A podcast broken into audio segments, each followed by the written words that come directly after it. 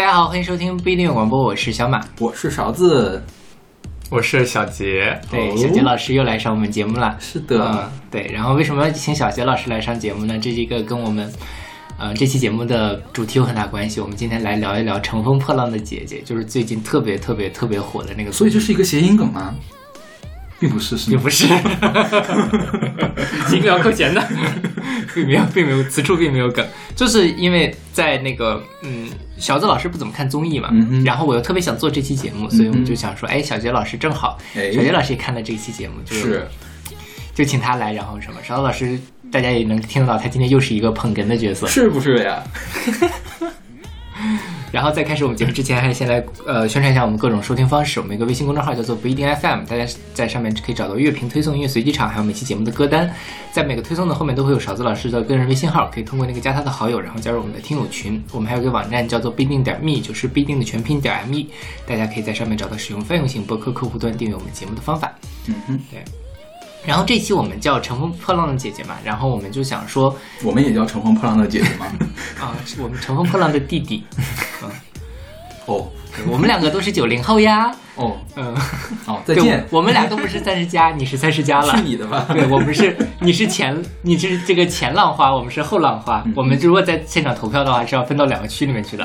嗯，大家好，本期节目到此为止，我们下期再见。然后，嗯，因为我为什么要想录这期节目，就是在这个节目里面，很多人其实有些人你有脸熟，但是你不知道他有什么作品；还有一些人你压根儿不知道。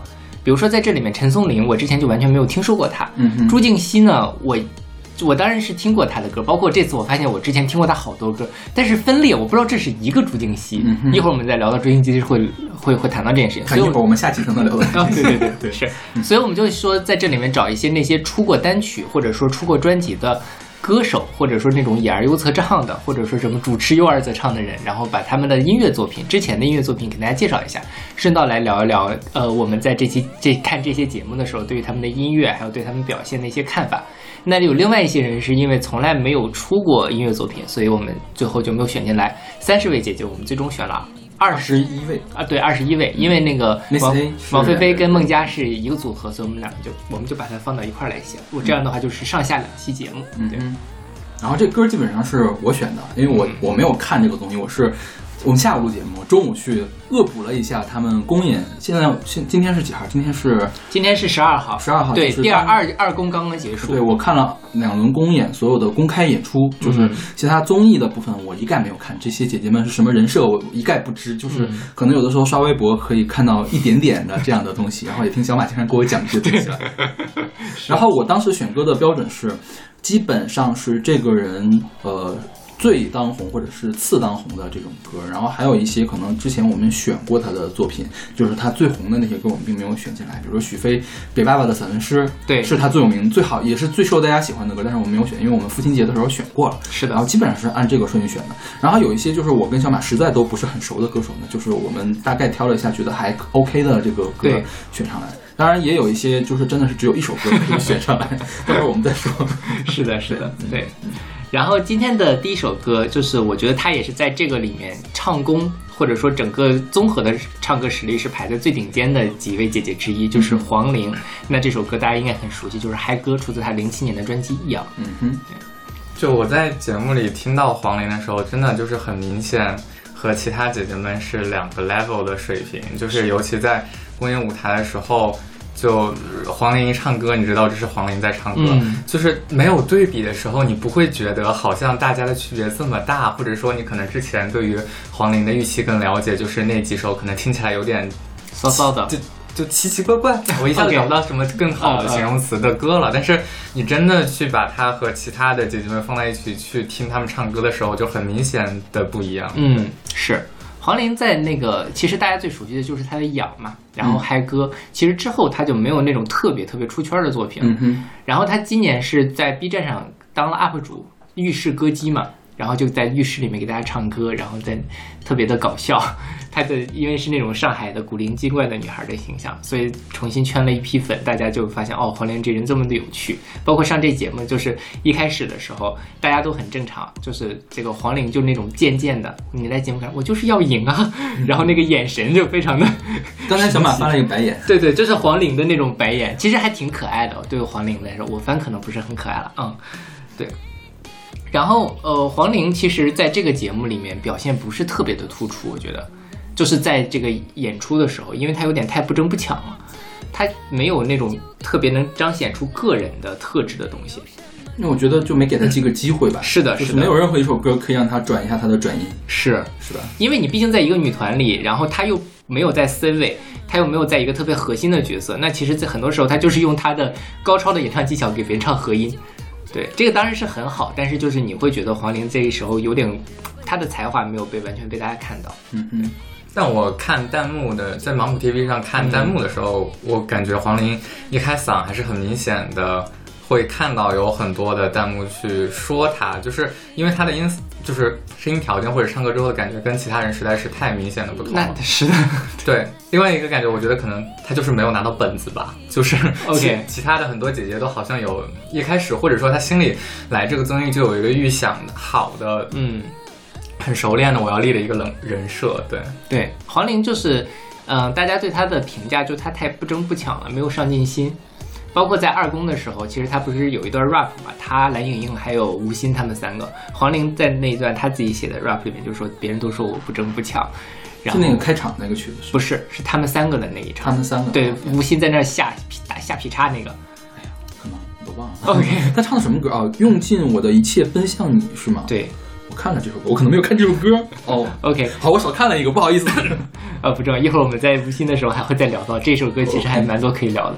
就是他确实是因为我觉得黄龄像这首歌也是常石磊做的嘛，后来他的歌也是常石磊做，他身上的常石磊标签很重，但以至于一旦没有常石磊，或者说这个常石磊发挥失误了，黄龄就出不了彩了。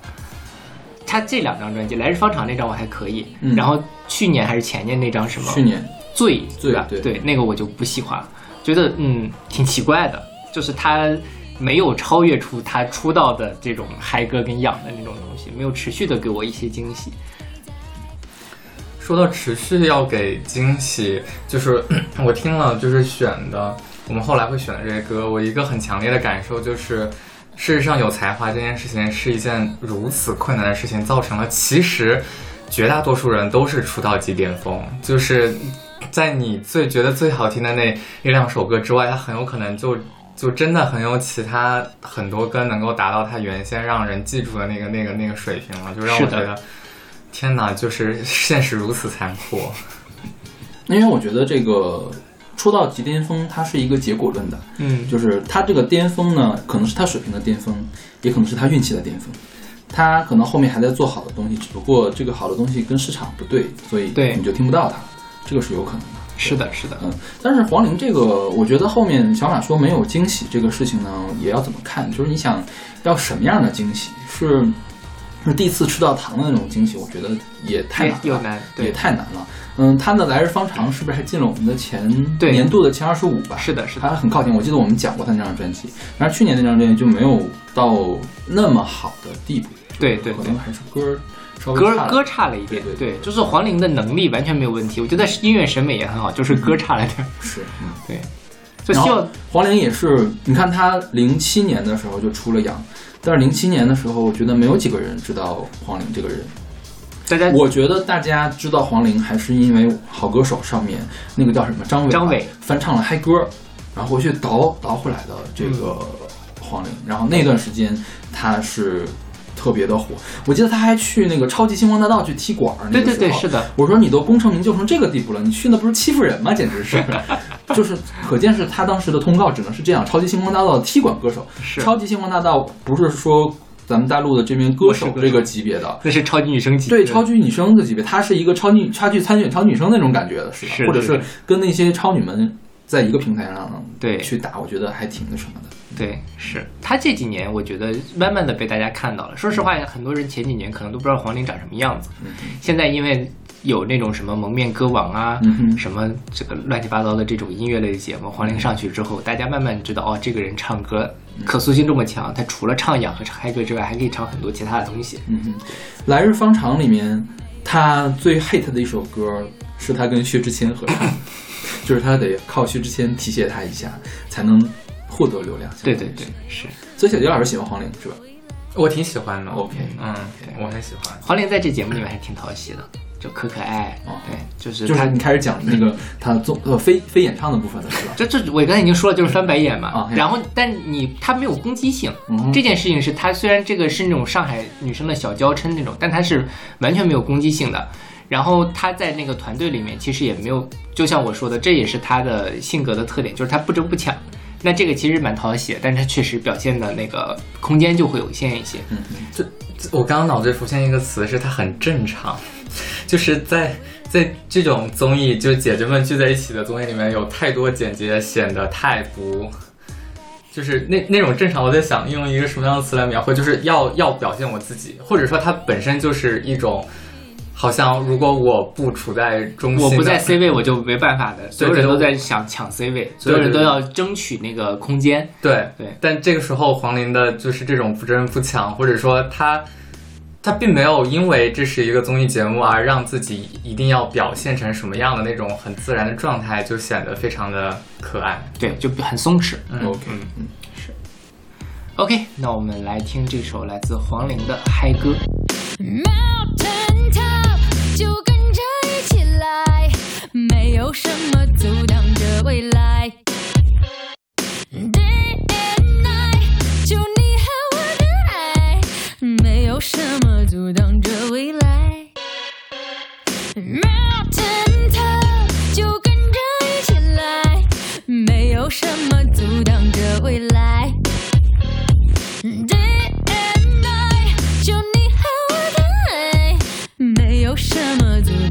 未来。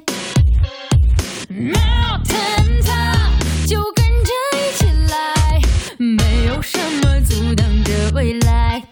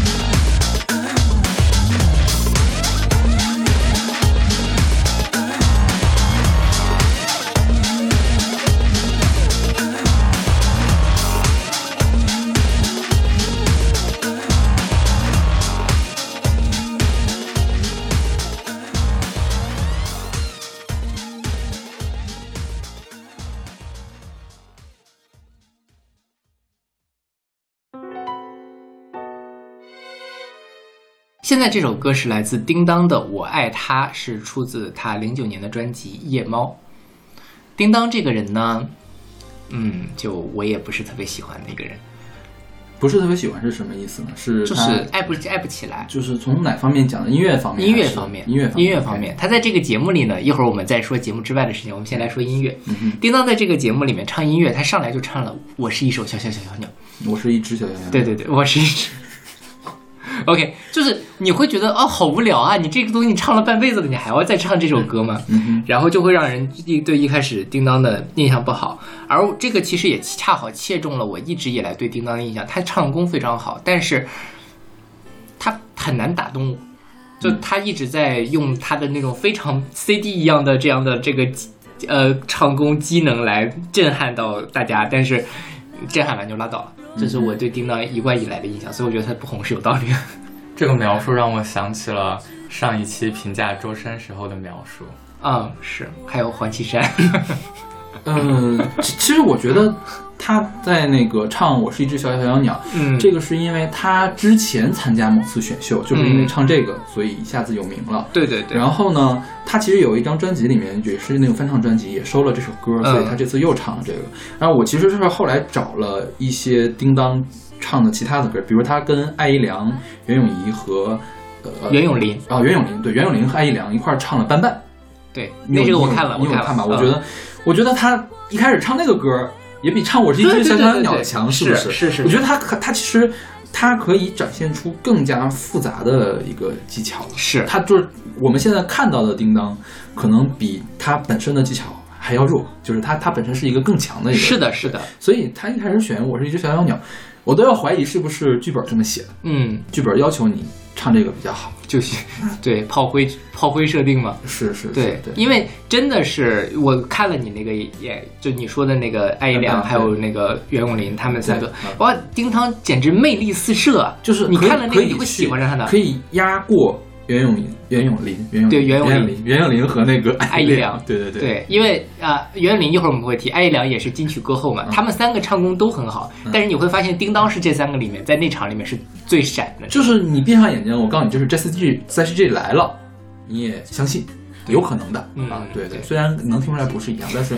我觉得基本上是差不多的是的，是的，是的，对。对，但我就觉得说，他可能是那种很要一个很好的环境，才能够把自己放出来的一个人。但我觉得他在公演里面表现都挺好的。Everybody。Everybody 的唯一一句亮点就是他开头唱的那一句，对对对，是吧？后面就开始，嗯，不知道他在干嘛，就很奇奇怪怪 对的。对对，就但是第一句就是你会很有期待，后面是不是一个很精彩的一个表演？所以我觉得叮当是那个歌里面唯一的一个亮点。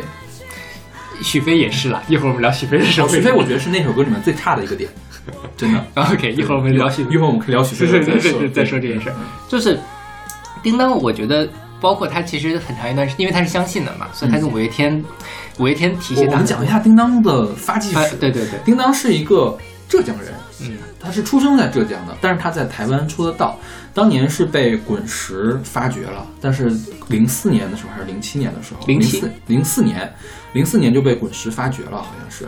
但是呢，那个当时滚石唱片也不怎么样，高层在变换，当时滚石就已经不行了嘛，没落了嘛。他被雪藏了三年，是被五月天给捞出来的，相当于是被先音乐给捞出来。捞出来之后发了专辑，然后我觉得他大火特火是在就是这首《我爱他》的这个时候，零九年的这首歌，当时也算是一个大 hit。就是这这歌是陈维权写的，陈维权今年还出了一张翻唱专辑，把这歌重唱了。OK 小马给了 D，嗯，你有印象吗？印象就是中间还加了加了一个莫名 rap 其妙的 rap 的那个。对对对对对，就是这个，我觉得这我们现在听的这个《我爱他》应该是他最最最最最有名的歌，也算是二零一零二零零零年代对这个抒情金曲的一个代表了。我觉得算是对对是的对，但是。叮当好像就那么一两首歌比较出名，他好像并没有其他特别出圈的歌。包括这首歌我听过，但是我不知道这是叮当唱的。OK，就是我其实经常会把叮当和金莎搞混，对因为我不看偶像剧，我不知道 金莎是谁，我经常会分不清他们两个谁是谁。那你可能也是我对这个二线的流行女歌手没有那么熟了，就是、嗯对。然后去年还是前年，去年她是参加了周华健的那个音乐剧，赛貂蝉啊，对，赛貂蝉。然后呢，我觉得还 OK 了，但是我拿到群里面去跟大家一分享，大家纷纷表示不不可以接受。对对对，小马的给的评语是：为什么这首歌还没有结束呢？就听的时候会有这样的感觉。然后他去年也出了一张专辑叫《爱到不要命》，啊、那个专辑呢，就是你听下来，好像他跟他零七年的专辑没有进步，只有退步。嗯就是他还是在唱一样的东西，主要是他拿不到好歌，他不是个创作歌手。他如果一旦拿不到好的资源，找不到好的制作人，他就没有办法交出一个比较好的答卷。是他可能只有在翻唱的时候会比较扎眼，就比如说唱班班的时候，对可以扎眼。但班班又不是他写的，又不是给他写的歌，所以他就没有办法放到专辑里面去，他没有办法在音乐上得到一个比较好的口碑。对我觉得这个是他最大的这样一个短板。是的，是的，对。叮当，因为他是在那个台湾发展的大陆人，其实这一点还挺难得的。嗯就真的说能在台湾的主流乐坛立得住的大陆人，嗯而且大本营在台湾这人还是非常少的。嗯哼，但就是说，五月天当年也一直在捧他，或者说就提携他嘛，但是也红不了。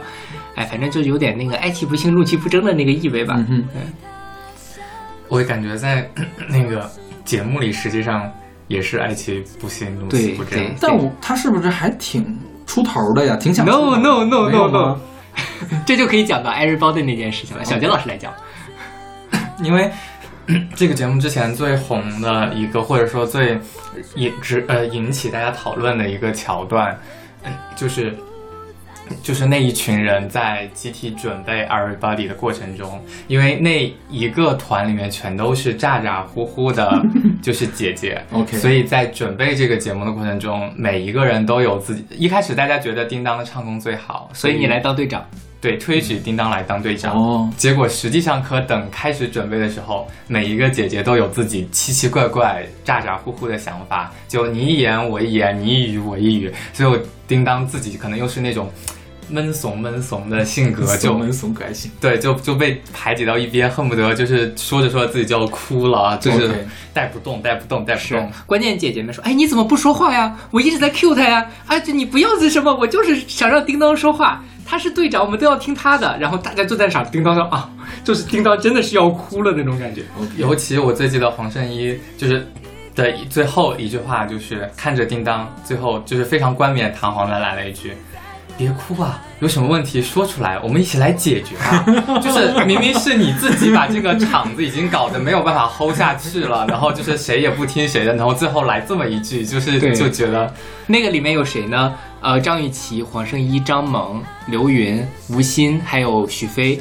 那其中呢，张雨绮是傻，就是那种话多，但是她听话。嗯，然后张萌和黄圣依就是属于我叭叭叭叭说，而且两个人都是女老板嘛，所有人都要听我的。然后这两个女老板就在那里兑现，然后一整把叮当就在夹在中间很惨。刘云是也是傻，但刘云就是属于那种摇摆不定。吴昕在那一场，因为他其实在排练的时候不怎么出现，他就一直在那和稀泥。许飞是我特别喜欢那个角色，就是啊爆炸吧，我 赶紧结束这一切，大家一块毁灭吧。那所以这他们说这个场特别像什么呢？大学的时候分组做大作业，然后你发现你当了这个组长，所有人都带不动，所有人都在出主意，但是所有人都不干活的那种感觉。OK，嗯，所以如果是我的话，我就会变成徐飞，爆炸把大家一起。所以大家看这样的节目会得到快感是吗？你你我我我会觉得说哦，这就是人生。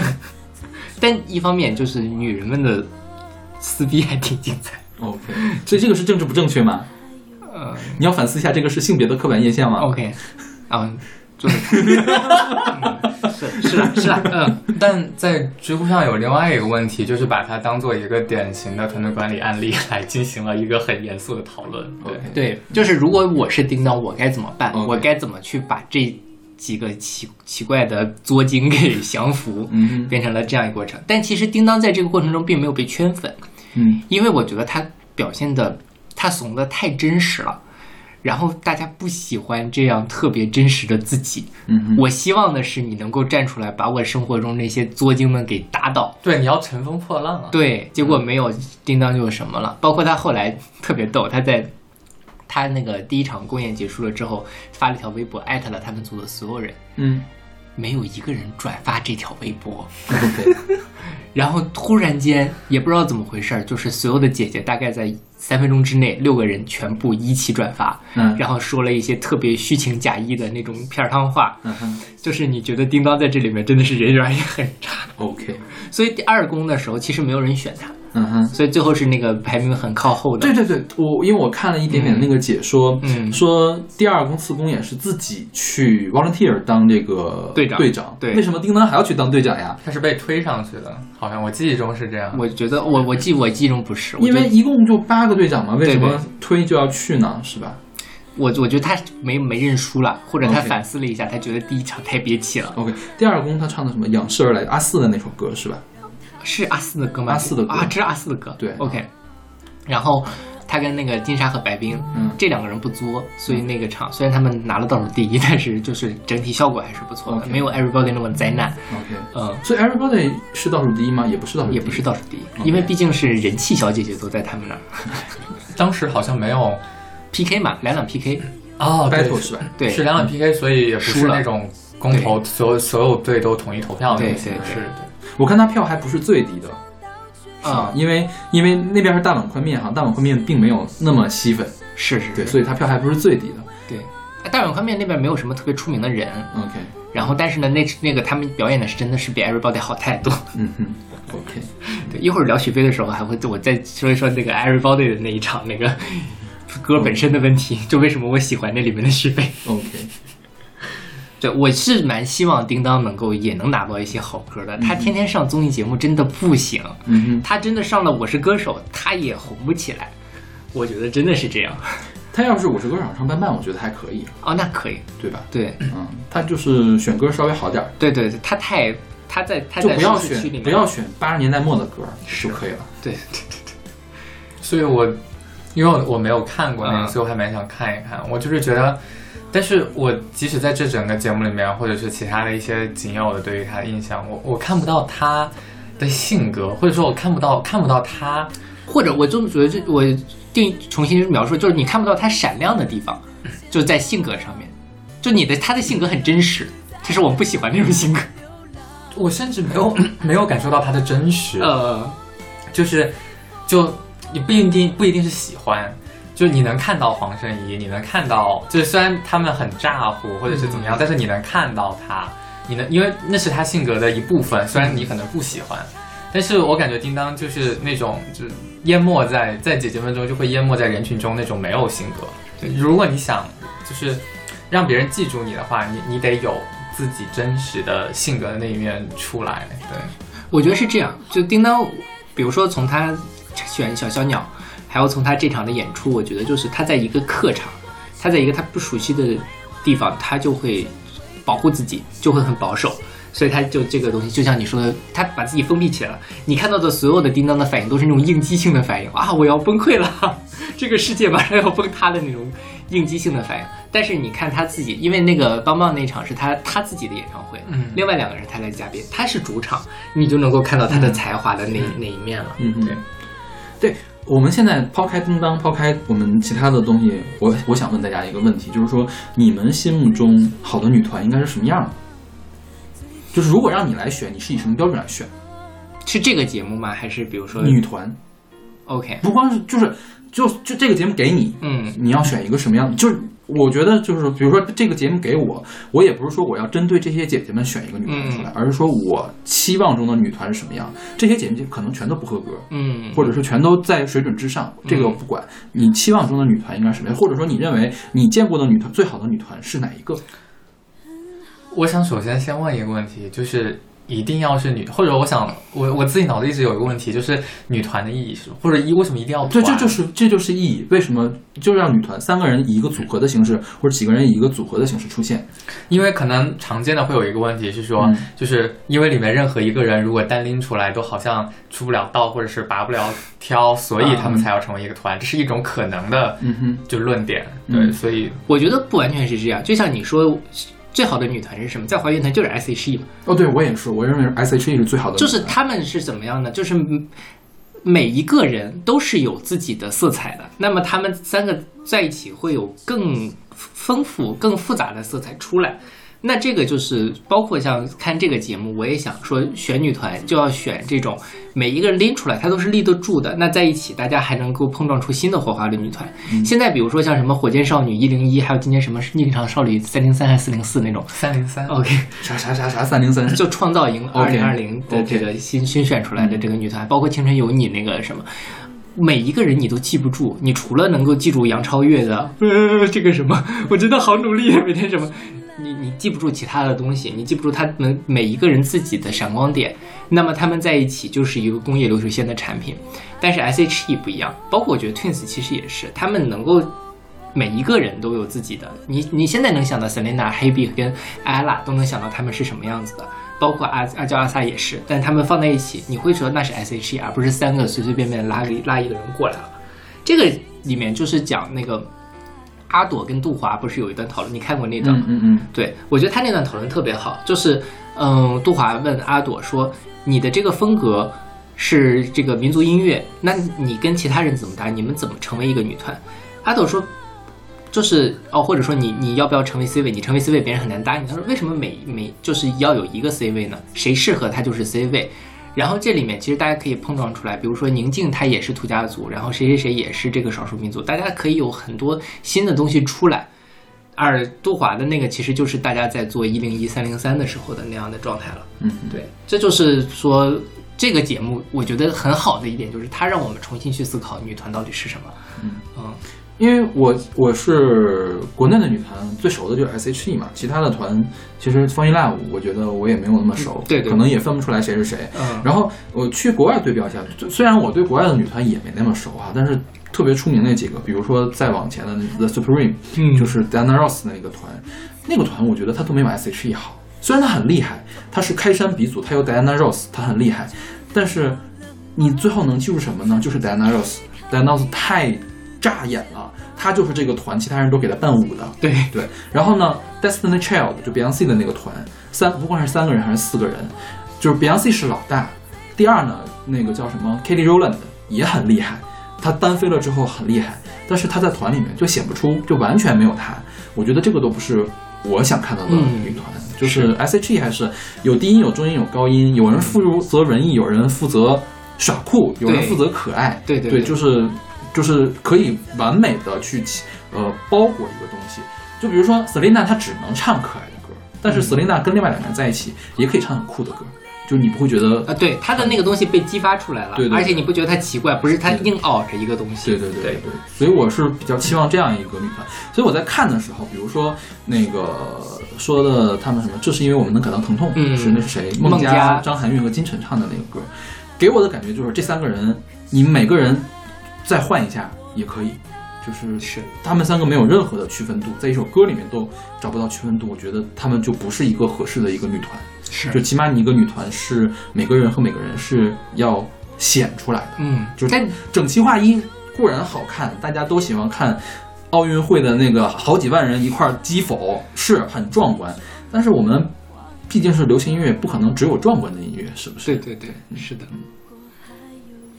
所以叮当其实所以，所以仰视而来那个，我觉得特别的好。叮当其实他一直没有出现在前面，嗯是吧？几乎没有出现在前面。是是是他一直在后面做那个世界音乐式的那个伴唱。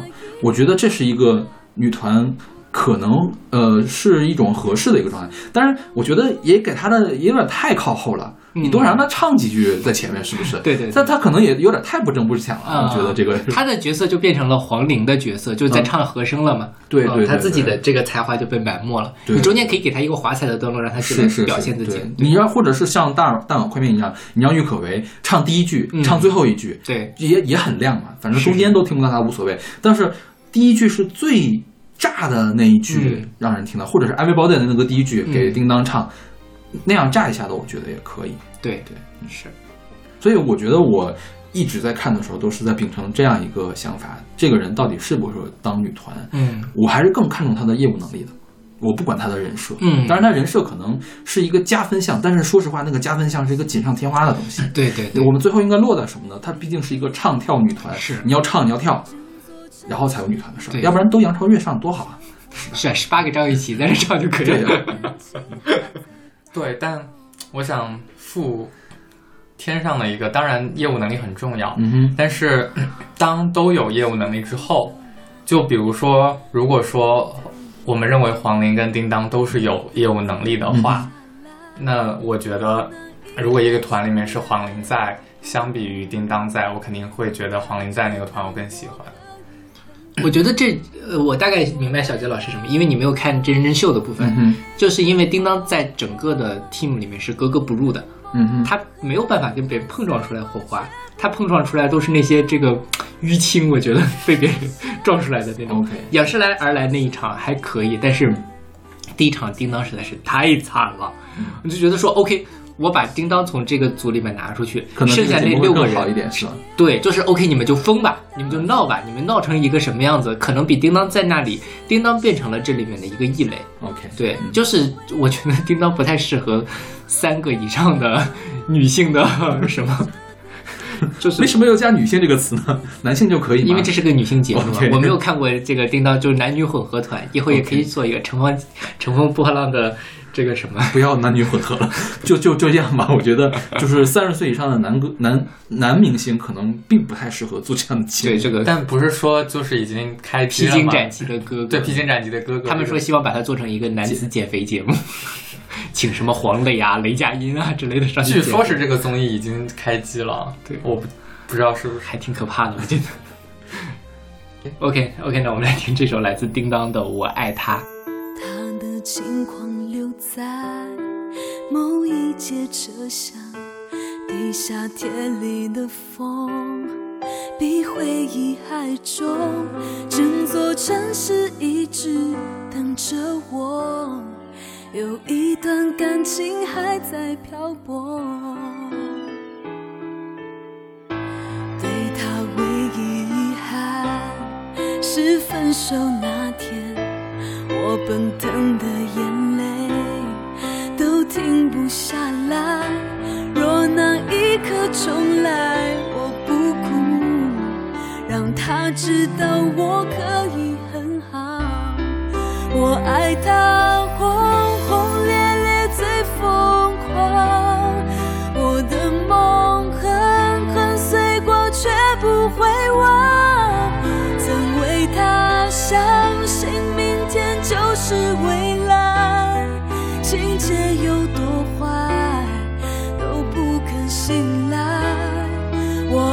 我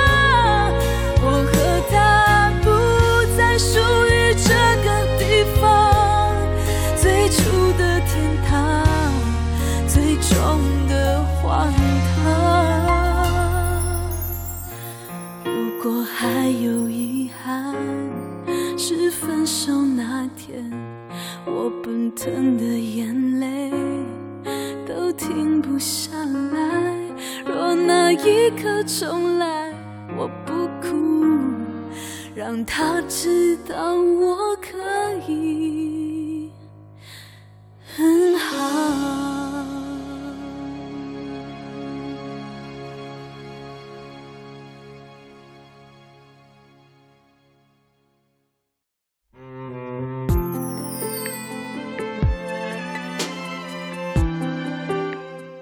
现在这首歌是来自金莎和林俊杰的《被风吹过的夏天》，出自他零金莎零五年的专辑《空气》。嗯哼，嗯金莎呢，大家熟悉，我们这一辈人熟悉她，可能是因为《十八岁的天空。你》。们这一部分人熟悉可能是因为十八岁的天空，嗯，怎么？了？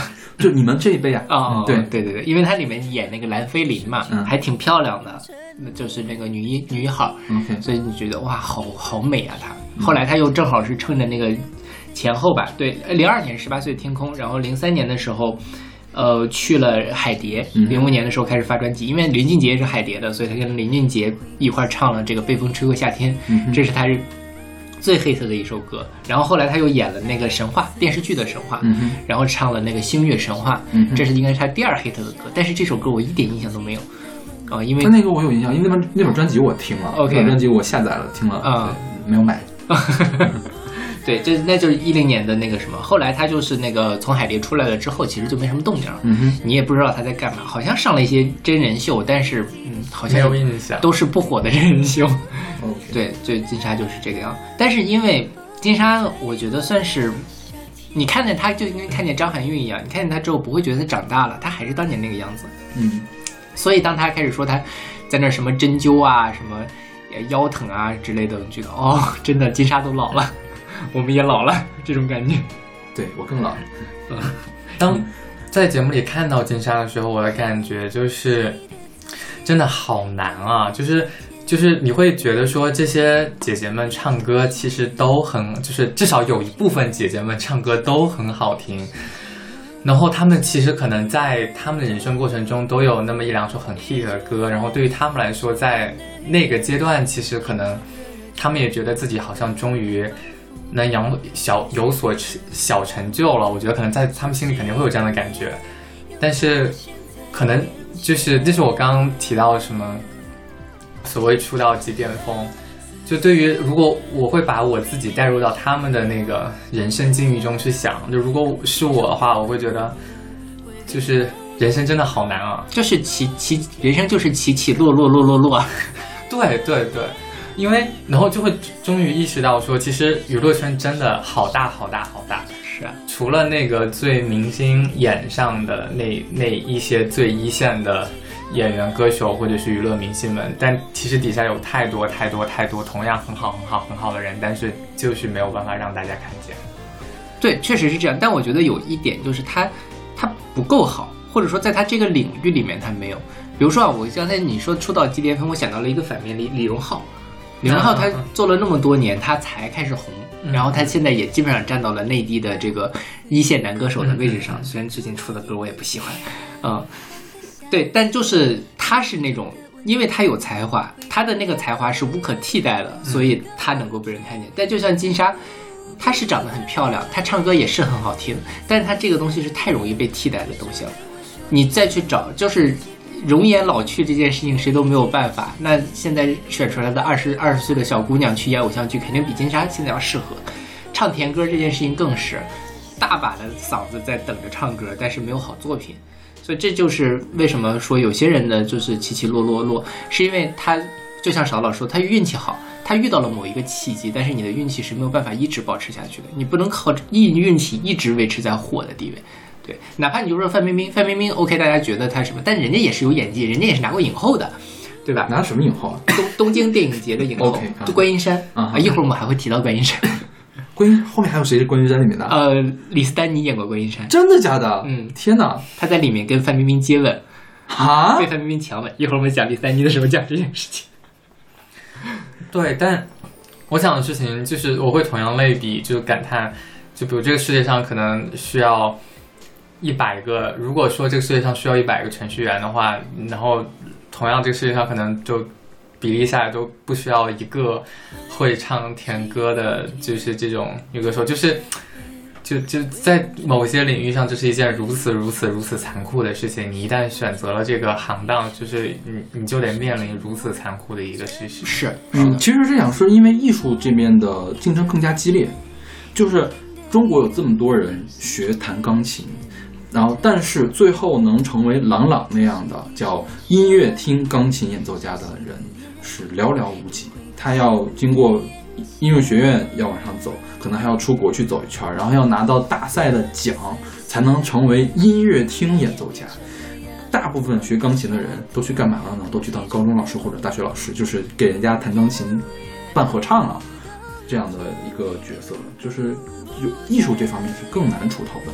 因为当时为什么大家家里人都不愿意让孩子学艺术呢？第一是很花钱，第二是花了这么多钱，回报率能有多大？对可能会很小。对就是真的是很难出头。你看刚才我们说的这个叫谁呀、那个叮当也是，嗯他是在台湾驻唱了好多年，还被雪藏了好多年，才被捞出来的。是这个也是有点运气了啊。当然他自己实力也是很强。金莎也是，金莎也是靠林俊杰提鞋嘛，对对对，对吧？我觉得他那个叮当靠五月天提鞋，金莎靠林俊杰提鞋，所以这两个人还是有点像。是的，对呃，但是我觉得可能是因为叮当的硬件条件还是比金莎要强一些，起码他的嗓子真的是、呃唱的很好。金莎的话就嗯，你说他出道即巅峰，其实是有一个历史背景的，是什么呢？在零五零六年的时候，互联网开始起来了，呃，互联网起来之后。非原创歌手就会过得很困难，为什么呢？因为李荣浩可以出来唱歌了。之前的李荣浩只能给别人写歌，但是现在李荣浩他有更多的渠道让大家听到，所以我干嘛不自己唱呢？我唱的还可以唱的比你好，就是，嗯，那这样之前的传统唱片工业里面，比如说周慧，比如说谁呀、就是，呃，非头部的，比如张惠妹不行了，张惠妹是不管怎样都会有人给他歌，但是比张惠妹次一级的人，彭佳慧啊，彭佳慧就拿不到好歌嘛。是对对是，所以就可能看起来是出道即巅峰。为什么那时候巅峰？因为那时候流行唱片工业还在，嗯后面已经被打坏了。是，对对。所以你像金莎，她呃不是叮当，至少还可以去唱上个什么蒙面歌王之类的，嗯人家还拿了歌王呢。歌后，对，OK，就但反正就嗯，然后但就 那个金莎就很难上这样的节目，金莎现在就估计只能上一些什么恋爱类的呀，嗯，然后当然他也可以去上那个，如果放得下架子，也可以去上喜剧类的节目，但是就是他就更偏向于这真人秀的成分，就没有办法再在他本质的本身的业务上有太多出彩的地方。了。OK，OK，那我们来听这首来自金莎和林俊杰的《被风吹过的夏天》。还记得昨天那个夏天，微风吹过的一瞬间，似乎吹翻一切，只剩寂寞跟沉淀。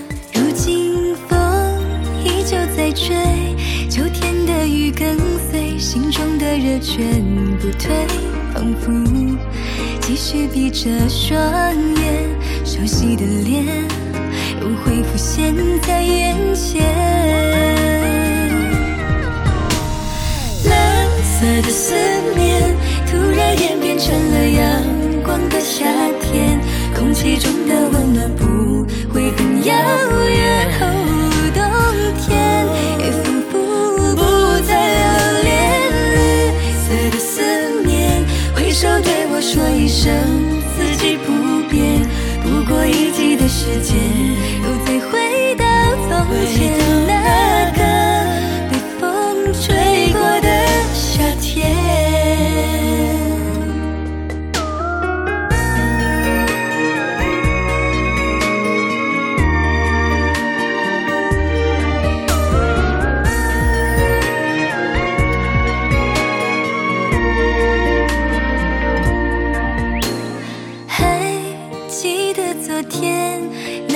夏天，微风吹过的一瞬间，似乎吹翻一切，只剩寂寞肯沉淀。哦，依旧在追，秋天的雨跟随，心中的热却不退，仿佛继续闭着双眼，熟悉的脸又浮现在眼前。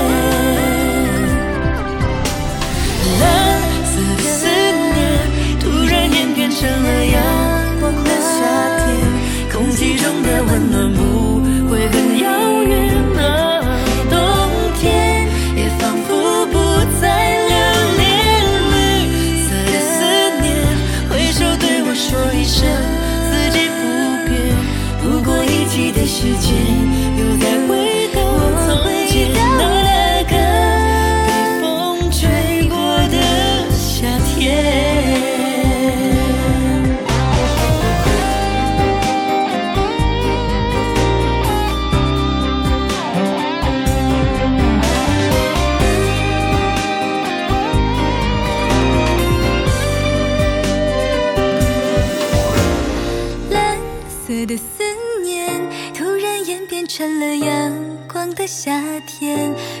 中的温暖不会很遥远。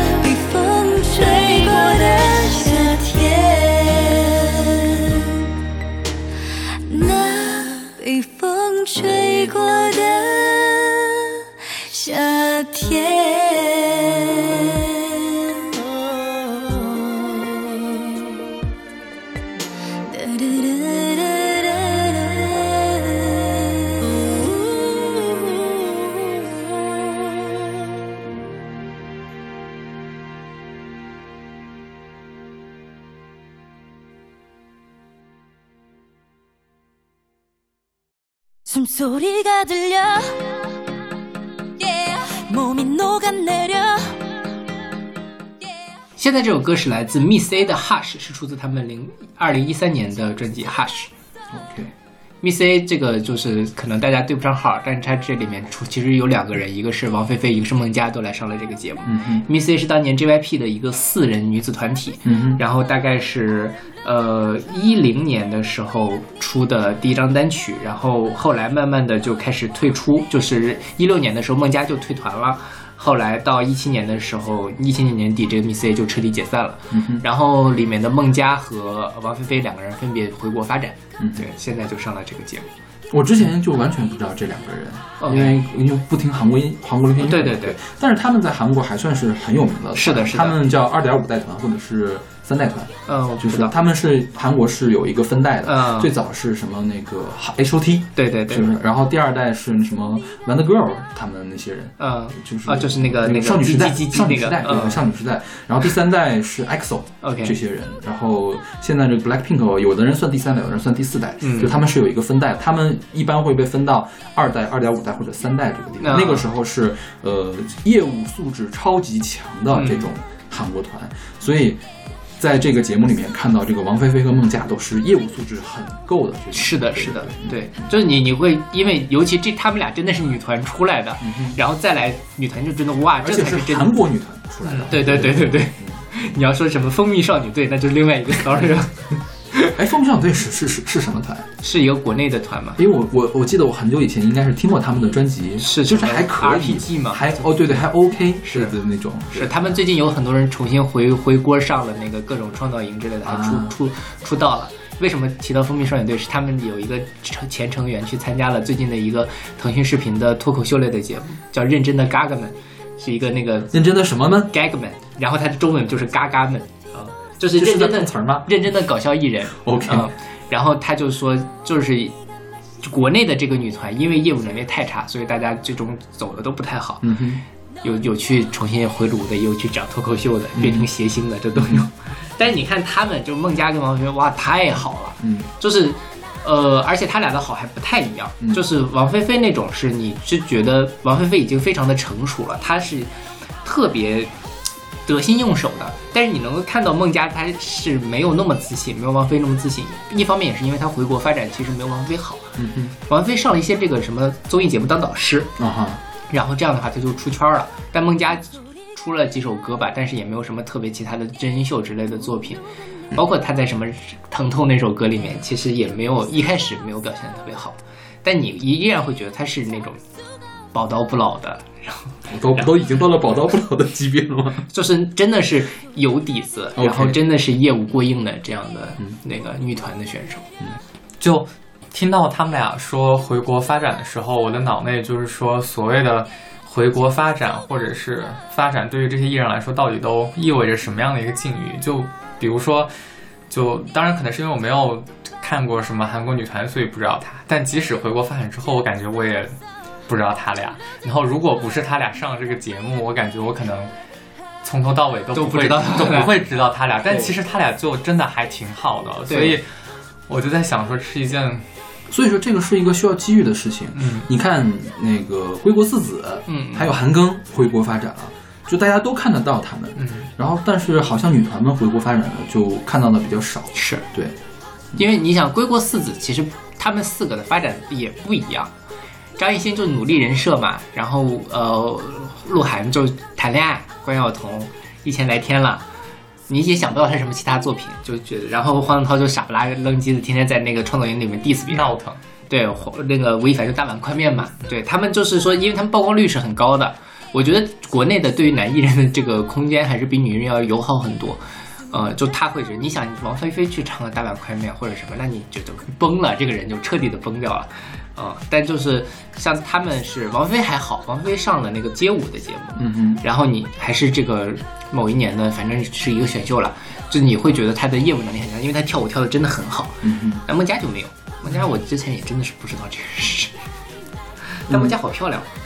我想想啊，就是去年我在简单生活节的时候，嗯呃，去看演出，然后当时我我现在又忘了那个人叫什么，是 FX 的一个前团员，嗯嗯 FX 也是二点五代的那个女团嘛，宋茜吗？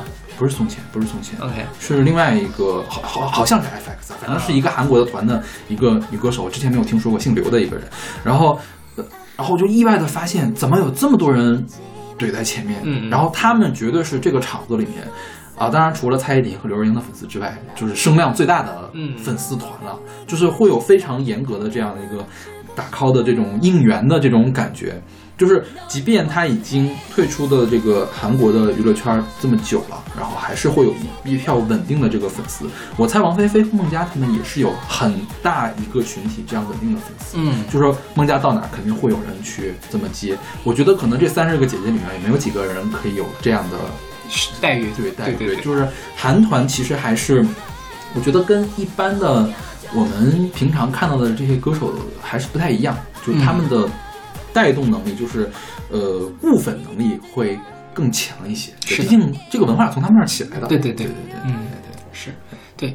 说到那个韩国，唯一我觉得成功的就是宋茜，嗯哼她算是那个出圈了，重新在国内立住了。嗯虽然她立住是靠她浮夸的演技立住的。OK OK，嗯 靠和小鲜肉演电视剧立住的。对对对，是是是，嗯然后我觉得这个我们在说他业务能力好哈、就是可能我们对这个舞蹈并不是特别的熟，然后也不知道怎么样去评判这个舞蹈，所以说我其实并没有特别喜欢这两个人。嗯，就是可能对他的喜欢，也就是对到叮当那个程度，嗯就是觉得好像，嗯，是一个，呃，可以考一百分的人，对，对，但是但是考一语文考一百分，跟我写一篇好的文章是两码事。是是是，就是我我可能还是更喜欢那种可以写一个好的文章的人。嗯对对，它里面有它自己的灵气在里面对对对。对。他们俩当然，他们俩可能也是有灵气，只不过是我们对舞蹈不熟，我们不知道对对这个他对于舞蹈那边是不是会有更好的一个东西。但是我觉得音乐这边的话，嗯，是一个上乘的，嗯是一个上乘的，对但是好像也没有到顶尖的这种东西。对对对。舞蹈这件事儿，如果就是我们看真人秀就知道，他们两个是一下就能把舞给抠出来，也很。然后他在那个组里面永远是在教其他人，是这个时候你能看到他在这方面，虽然我不懂，嗯但是你明显别人还在零分的时候，我就已经九十分了那种感觉。对对，就是那个大碗宽面，我觉得他们俩那个舞蹈应该也是很，就是他们俩排的舞蹈吧，嗯也应该是很加分的一个对项，是吧？是的，是的，对。因为毕竟那么多人，其他人都不不怎么跳舞，郁可唯你想能想到他跳舞是什么样子吗？OK，但刚刚站桩输出，刚刚听到勺子老师说，我在想一个概念，就是都在说韩国女团，比如说做得更好，但是就是在韩国女团这种体系下训练出来的艺人，有可能还保有那种勺子老师想要的灵气吗？我觉得刚刚在想这个问题。很难吧？有点难。嗯对对，就是本质上，我觉得女团传统意义上女团，它是一种偶像的，它是一种偶像音乐的工业流水线，它是一种媚媚俗的、嗯媚俗的东西，我觉得媚俗的东西就很难保持。是的，要卖卖的，就是重点是要卖出去这个东西。对，但是这么说好像有点难听啊，就是我并不是那个意思。嗯，求生欲很强。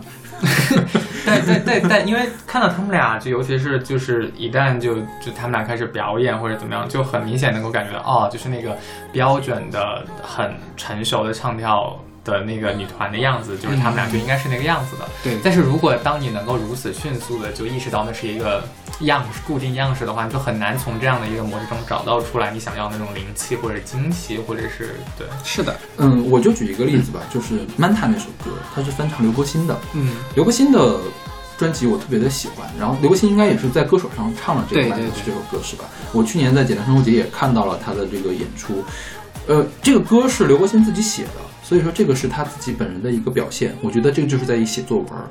然后王菲菲他们现在重新把这个歌拿来唱，你起码不说唱的跟原来呃一个水平，但我觉得他这个全程 Auto Tune 就让我觉得有点摸不着头脑，嗯他为什么要这么做？我觉得这个可能也是跟音乐设计那边的人有关系啊。当然，我不知道王菲菲作为一个受过专业的音乐和舞蹈训练的人，他自己有没有想法说应该把这个歌做成什么样子？嗯嗯对我，对对这我真的是觉得这《曼塔》这首歌不应该全程 Auto Tune。对，它是需要有一点点展现出来的。什么样的人需才去做全程的 Auto Tune 呢？嗯，历史上最有名的是 Cher，在一九九九年的时候出了一首歌叫《Believe》，然后他靠这首歌拿到了 Billboard 的冠军单曲，而且成为了连续四十年都有，连续四个年十年都有冠军单曲的女歌手，呃，也是所有的歌手艺人吧。嗯啊然后呢，再就是呃，零零年代的时候，Kanye West 出了那张专辑，就是 Kanye West 是个说唱歌手，但是那张专辑他一个字儿都没说，全程在唱，怎么唱呢？Auto Tune 来唱的。这个 Auto Tune 在背后是有魂的，有灵魂的。然后我是不是说觉得 Auto Tune 有趣我才用它，而是说这个东西可能跟我想唱的东西是一样的。然后等到后来，那个黑眼豆豆的那个制作人 Will I Am 给布兰妮做的专辑，给自己做的专辑也开始大量使用 Auto Tune，那个时候就变成了他觉得这个东西就是好玩儿好玩儿，或者是说也不一定是好玩儿，可能是可以让吸引人嗯才做的，然后导致他当时口碑暴跌，嗯就是在滥用 Auto Tune。我觉得《Manta》这首歌就是在滥用 Auto Tune，对，所以我我我还是怀疑王菲菲或者是孟佳她自己的音乐审美到底是什么样的。嗯嗯嗯，对，是因为不不，毕竟他们之前在一个工业里面，嗯这个东西是嗯不太需要他去考虑，嗯，这个是吧？但是有一说一啊，我觉得他们还是在上层，嗯上层。对，因为即便是说你觉得这个过于工业化了，但是你把工业化的东西拎出来看，也是有三六九等的。他们就算是在工业化，也是在最顶尖的那个级别。那我们说归国四子鹿晗，不管你怎么说鹿晗怎么样，但是我觉得鹿晗的 R&B 也是，就鹿晗的那些歌，在当下的中国流行乐坛也是顶级的水平。而且我觉得他的歌可能比那个吴亦凡的专辑要更好，要更能显得出来他。对，张艺兴也是，张艺兴其实也是自己做歌的人。对对对我觉得他们并没有大家说的那么不堪。嗯嗯，他们呃，即便是脱离了偶像的圈子，所有的歌手一块儿拿来评，我不管是独立的还是流行的来评，他们绝对也不是排到中或中游或者是下游，他们是在中上游的，甚至有一些歌可以排到顶层的水平的。对，嗯当然可能还没有给王菲菲和孟佳这样一个机会让他们展示自己，是也可能是我们的了解并不够深入，嗯我们不知道他们其他的音乐到底是什么样的，对也有可能他们是有更好的音乐在这里。一会儿我们还会再 Q 到鹿晗、OK，还有什么地方可以 Q 鹿晗？朱婧汐，朱婧汐跟鹿晗有什么关系啊一会？儿我们讲天哪！哎鹿晗的绝，我怎么觉得我这是完全在状态外的一个人鹿晗的绝大部分的歌词是朱婧汐写的。啊？嗯是这样吗？对好吧，好吧，一会儿那一会儿我们再说我们再说。嗯 OK，我们来听这首来自 Miss A 的 Hush。 숨소리가 들려 yeah. 몸이 녹아내려 yeah. 견딜 수가 없어 yeah. 참을 수가 없어 달아올라 자꾸 똑바로 난 걷 잡을 수 없어 I'm losing control 내가 왜 이러니 Hurry hurry boy 너를 원해 Kiss kiss kiss baby Hush hush hush baby 좀 더 가까이 날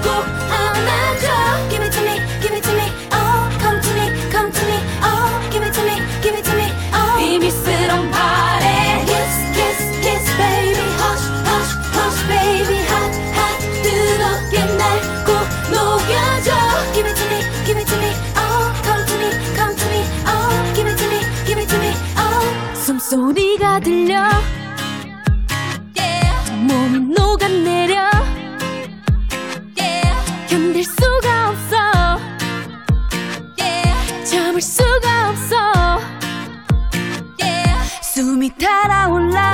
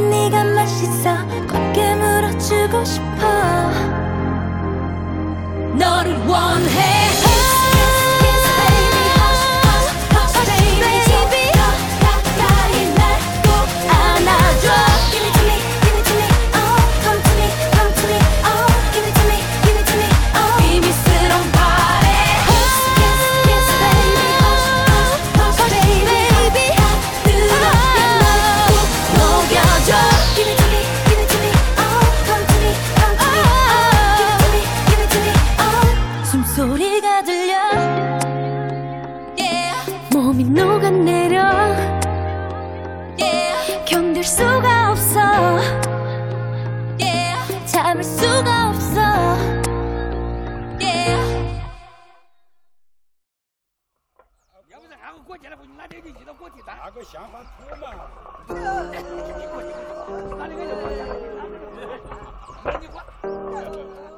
现在这首歌是来自阿朵和马 RS 的《打靶吧》，是出自一八年的专辑《未来民族》。嗯，阿朵在这个未来民族的这个企划上一章做的叫什么生死里复活啊死里死里复活，那应该是入了我们前十对了还是前前五呀？差不多反正是很高的，就我们年终榜的这个东西。当时我们就特别喜欢阿朵，嗯对，对终于有机会了。是是是，我们上次在小杰小杰老师的节目里面还还还在那乱谈讲卢广仲的时候讲阿朵，我们都不知道是怎么讲到那儿去的。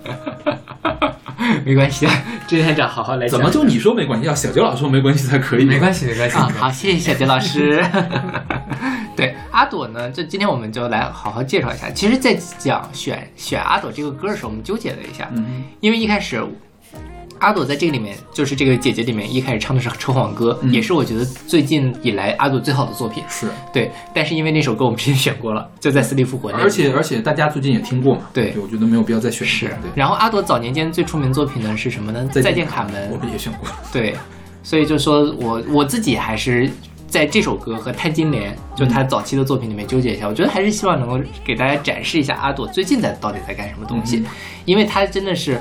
我觉得无论是从他这几年之前这两张专辑，还是他在这个节目里面，真的太圈粉了。就是虽然他马上就要被淘汰了啊、是是吗？就这次公演之后就被淘汰了，确定吗？嗯就是节目已经放出来了，还没放出来还没。放，就是应该是周一，也就是说是明七月十三号，我们录节目的第下一天。但是他的经纪人已经开始发文说阿朵被淘汰了，希望大家赶紧把他捞回来。天哪！因为我觉得《相爱后动物感伤》是这个第二次第二轮里面我看的比较好的一个是非常好，而且就是袁咏琳、阿朵和钟丽缇嘛，对，他们仨的表，阿朵的表现竟然被淘汰了。钟丽缇也被淘汰了。天哪，我就有点不能理解，这 因为人气不够情？就观众，更对观众投票更看重的是人气嘛，所以对是而不是那个什么。所以黄圣依、伊能静、张萌就不黄圣依哪来的人气啊？他至少被大家知道这个名字。对，就聊到黄圣依的时候，我们在讲黄圣依的事情。然后阿朵呢，在这里面无论怎么说，阿朵是我这三十个姐姐里面我现在最喜欢的一个。嗯哼，就是她表现出来的性格是那种我有才华，但是我不会去刻意的去显摆。对，但是他又没有像呃刚才我们说谁叮当，叮当和黄龄那样，嗯。呃叮当反正是我我要冲，但是我冲的满脸是血的那种，哦黄龄就是很佛，就我我不管，嗯。呃阿朵是我愿意去支持别人，我愿意去主动的给你一些我能给你的东西。嗯。他第一期节目那个兰花草、嗯。是跟那个宁静。袁咏琳和宁静在一起，嗯。我觉得如果没有阿朵在那里的话，宁静我觉得就会崩掉。嗯呃，因为她一开始她不是一个唱跳女歌手的，也没有那个底子，但是阿朵就可以给他一些专业上的和情感上面的支持。嗯，那在第二这个里面，他也给了钟丽缇跟袁咏琳很大的一个帮助。那他在这里面其实就是那种水利万物而不争那种感觉，嗯但是你是能够感受到他对于整个的这样的一个团队的贡献和他自己的才华在那里面的，而且他自己也很有想法。嗯嗯，阿朵是他原名叫傅莹，是一个湖南人，然后他就是土家族是吧？对对对，土家族。他一开始是呃，我想想，他跟他是被高晓松挖掘，他跟高晓松还谈过恋爱，啊，哦，真的假的呀？是，然后跟被高晓松高晓松的才情真的是太高了，我觉得。是高他高高晓松挖掘他唱了那个呃。就是再见卡门嘛，啊上春晚那首那歌也应该也是高晓松写的 OK 很很高晓松味儿，然后就红了。但后来因为也没有在一起，嗯高晓松后来闪婚跟别人在一起了。阿朵在那段时间其实蛮低落的，所以他就说他，呃，回到他的这个家乡，回到这个就是这个少数民族地区去这个重新去挖掘自己，然后去解放自己。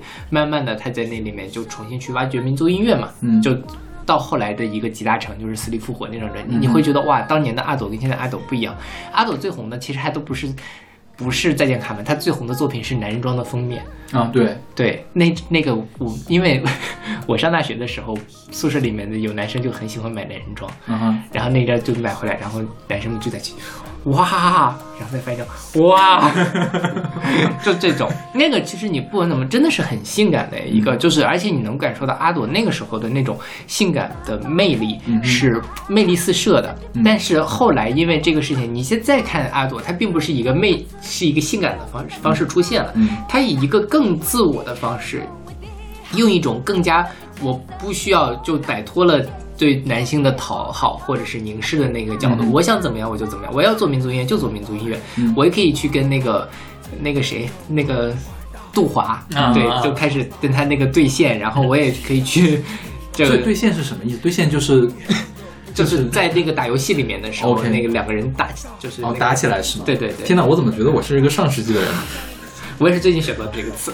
呃，包括他后面自己做厂牌，像他呃第一张《磁力复活》是以他为主，这个未来民族其实他还有很很多人，就其他的他其实好像只唱了两两三首歌。对对对，是是，你就能够看到阿朵在这里面真的是一个重新把自己建设成为了一个更好的样子，嗯哼，而且跟他之前完全不一样，所以这个特别特别的欣赏。也可能并不是完全不一样，可能是一脉相承，一脉相承但是对只是他表现的面相是不一样的。是是是，而且比之前会更高级，嗯就是他会有一个突破在这个过程中。是是，我特我也特别喜欢的原因 有两点，第一点是就是我觉得很多女歌手的歌，因为她自己没有那个。不能说没有想法，就是自己对于这首歌本身没有很多的想法在塑造那首歌，他的歌是其实别人给他的，所以就很容易没有记忆点。而反过来，我就觉得阿朵的歌都非常有记忆点，就是非常有特色，非常你知道这是他的东西，他想做一个什么样的东西给你，你能够非常鲜明的感受到这些东西，然后这个就已经非常难得了，我觉得。对是的，是的，对，然后第二点就是我前面说到的，我是能够感受到他自己的那个所谓的真实的性格，他也没有说咋咋呼呼，但相比而言，我就能够感受到他的那个真真实的自我的那个东西，能够在节目中或者是作品中很鲜明的感受到那个点。嗯是，而且他的自我是讨人喜欢的。对对对，就是很自信，然后是感觉是他是闪光的。如果说他是那个在布灵布灵在往上放的闪光，就感觉叮当好像一直在憋一口气，把脸憋得通红那种感觉，是吧？对对对对对对，是是是是，真的真的就是这样。对，所以嗯，阿朵是这样，所以我还蛮期待他在这个节目之后，可以他再火一火一把。对对，而且他能做出更好的作品就。是他其实还是需要平台的，就是可能会跟，其但是我觉得他现在合作的人已经很顶级了。就比如说陈网歌，他跟方大同做对的对，对对对对，就已经很顶级了，就是是也也也不错了。就是我觉得他可能是经纪人更希望他这样做一下，对对嗯是。但我觉得在做阿朵这么做，就是在这个节目火有好处，就是他可以去有更多的资源，把他想做的东西给放大，或者说他可以拉一个一些其他的人。就比如说，我觉得没准下次做专辑就找宁静来呀，找钟丽缇来就可以做呀。是拍个音乐剧，把钟丽缇叫过来，不是挺好的吗？是是是是嗯，对，这个就能够让整个的它这个东西成体系了。对因为现在毕竟我们只能听到两张专辑，是阿朵所谓的新民族音乐。OK，就像是张萌是吧？嗯，每次都说我是来找演员的。对对对对对对。对，我觉得可能阿朵来也是为了干这个事情。有可能。对对，嗯，OK，那我们来听这首来自阿朵和马尔 S 的《打靶吧》。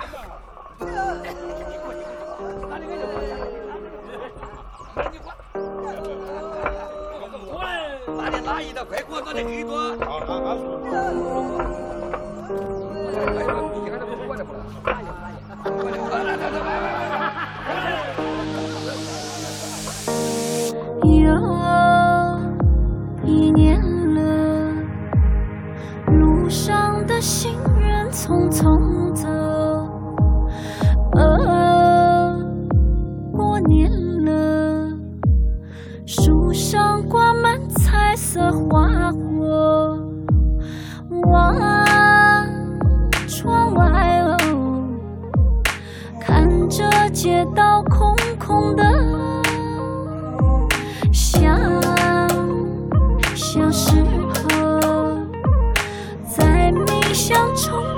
炮竹声中醒来。鼻子卡没啦？你再卡。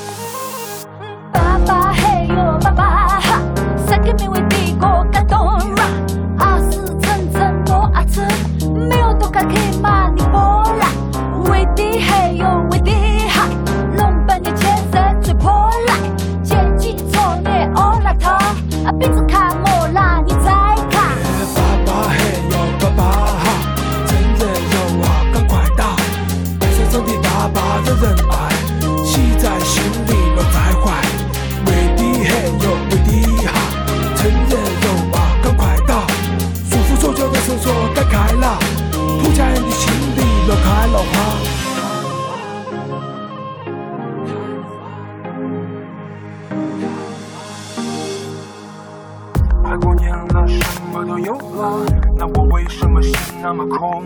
快过年了，你什么都有了，为何你心里还那么空？快过年了，什么都有了，那我为什么心那么空？快过年了，你什么都有了，为何你心里还那么空？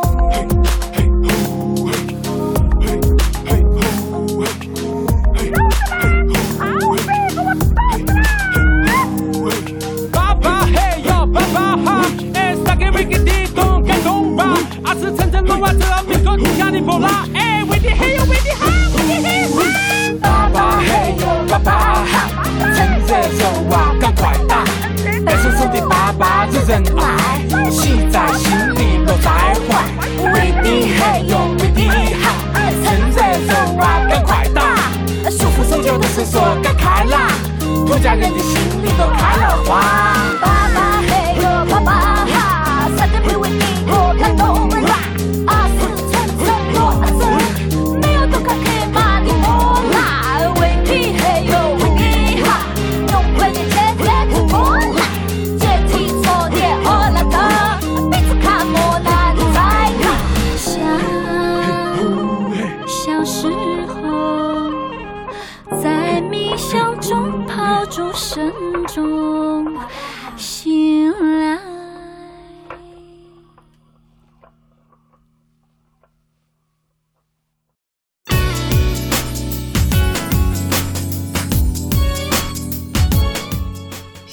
歌是来自黄圣依的《黄圣依》，是出自他一三年的专辑《面对爱情》。嗯哼，嗯，黄圣依应该是这个节目里面最出圈的人吧，因为我总能看到各种各样他的表情包。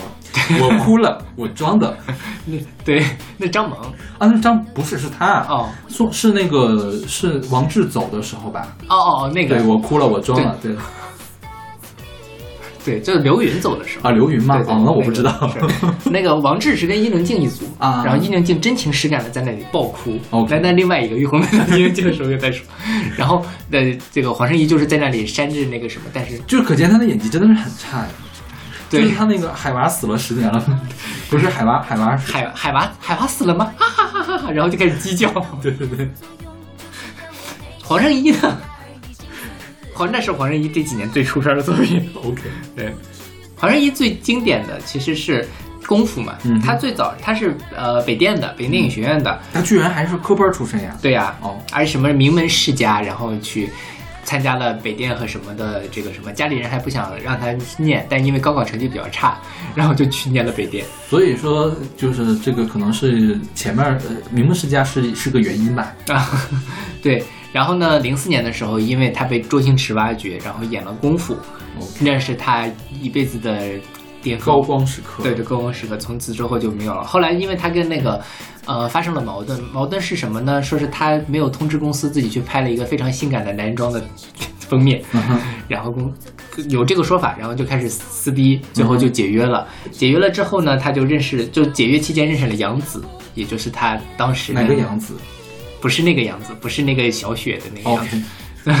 是呃，就是个男的是吗？男的男的，男的，嗯嗯，你看过他演的那《天仙配》吗？黄圣依演的《天仙配。有》，，我没有看过黄圣依演的任何一部电视剧。嗯对，黄圣依呢就在那时候认识了这个杨紫，这个男杨紫，然后呃，就他签了他的公司，当时他们俩绯闻很多，但是他一直否认这个绯闻。嗯哼，后来呃两个人结婚了。啊哈，啊、两个人结婚了之后呢，他就开始就在这个期间，他跟杨紫一块演了《天仙配》，就是杨紫那个演那个董永嘛。嗯哼，哦，好丑啊！谁呀？杨紫好丑哦，嗯，然后就就黄圣依后来还演了那个电影《白蛇传说》，是一个演讲《白蛇传》，他演那个这个白娘子，类似于这种东西吧。嗯，就没有其他的作品。然后再往后，他就参加了《演员诞生》，演了那个海娃死了吗？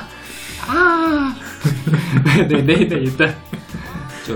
OK 就没有了嗯。然后这一段呢，这首歌实际上是黄圣依，其实她出还出过好几张专辑，嗯她自称受过呃比较系统的那个声乐训练，所以她唱歌都是哦那个，就她唱歌是那种什么特别烂俗那种美式的那种混混混声，她就然后特别搞笑的就是唱那个那个那个 Everybody 的时候，嗯 Everybody 的时候，那个他就在那里，每一次开始跳舞的时候，轰，他就每次开始跳舞的时候，轰这样哦，然后那个张雨绮在旁边说，哎，为什么你能发出嗡那个声音？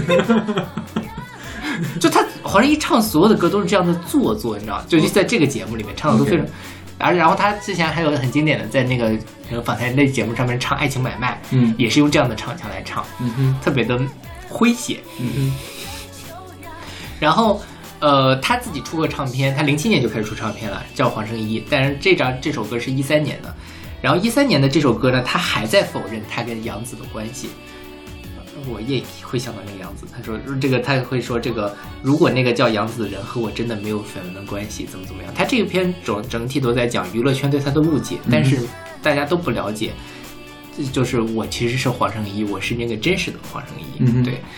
然后嗯，就我们的老朋友袜子同学，嗯在他的这个微博上嗯发表了一番评论，就说这首歌是华语流行乐的自传体歌曲中，这首歌的 iconic 的程度差不多跟能跟 Life's Struggle 和我的一九九七相媲美。所以这是一个讽刺嘛？就是底下有有底下有人评论，然后另外一个人说，除了音域不 make 音律不 make sense，作词程度好笑，格入吉他之外，基本上都挺好的。OK 就是人格塑造的很成功，一个过分自我的人，which makes a perfect 综艺感。OK 这是真的，就是这首歌就是黄圣依的歌，OK，就是黄圣依就把他整个的这样的人格用这样的一个自传的形式，我就是一个过于自信，然后非常良好，嫁入豪门，然后我自己觉得我很有才华，但是是真的是怎么样，谁也说不清楚的这样的一个人，刻画的淋漓尽致。OK，所以这作为自传体来说，它是一个很好的自传。OK，但是我在就是我看到黄圣依的时候，永远脑子里想的就是，为什么就是一个这样的人还可以永远都在综艺圈出现呢？这他为什么会有这么多粉丝啊？我觉得也就是脸不是有熟是吗因为他有话题度，我觉得。？OK，就是他在这里面慢慢的变成了一个争议性的角色，就像伊能静一样，伊能静也是一个争议性的角色。嗯哼那争议性的角色就会给这个节目带来流量。那你比如说《演员诞生》的第一季，基本上就是靠黄圣依跟欧阳娜娜两人撑起来的，一个害怕蚂蚂蚁蚂蚁已经走十年啦，嗯，然后还有就是他那个鸡叫就没有了，就是大家就在看这些东西。这是为什么黄圣依能火？他他没有人真诚实感的喜欢他，但他就是火。OK，就我我满脑子，其实我个人想的事情就是为什么。就就赶他赶紧消失，赶紧跳过他的 part，为什么要如此尴尬？就是为什么一个节目中要有他？对 OK，对，因为我没有看综艺的啊，我觉得演唱的部分我倒没有觉得它有什么特别不好的地方。嗯，就是 Everybody 我没有拿放大镜去听，嗯所以我觉得可能大家他跟其他人也没有更好，没有更好关键他后面接的张雨绮，你就觉得黄圣依还是不错的。OK OK，然后他不是唱那个女孩与四重奏嘛？对就是我觉得网上对他们那个潮特别的多，就是说这个是一场经典大戏。嗯，但是你唱歌的时候，难道不应该演一下吗？我觉得演一下是对的呀。这这事儿有几方面，嗯一方面就是说这三个人在从头到尾，三个人都是那个貌合神离的。嗯哼，呃，这反正把伊能静那一趴也讲了吧。就是一开始看一公的时候，大家都觉得黄圣依是个很奇葩的人。嗯，到了二公之后，他变成这个组里面最正常的人，他们叫一物降一物嘛，就是黄那个伊能静的一降了黄圣依的一 OK 就是跟伊能静和张萌在一起，你会发现哇，黄圣依好正常啊。OK，人这个这首《女孩与四重奏》，大家如果不熟悉，其实我们应该选，或者我们介绍过马格嘛，对吧？这个是丁薇的，对，丁丁薇给马格写的。丁薇的马格是另外一首歌，哦哦，是是另外一首是吗？马格是另外一首歌 OK，对对那个丁薇的叫《女孩与四重奏》，马格的叫《女孩与四重奏》啊有个就歌儿化音歌歌不太一样，就是完全不一样的。嗯马格那首歌是九四年的时候东方时空给推的，对马格自己写的。马格是一个北京外国语学院的一个人，就出了这一首歌。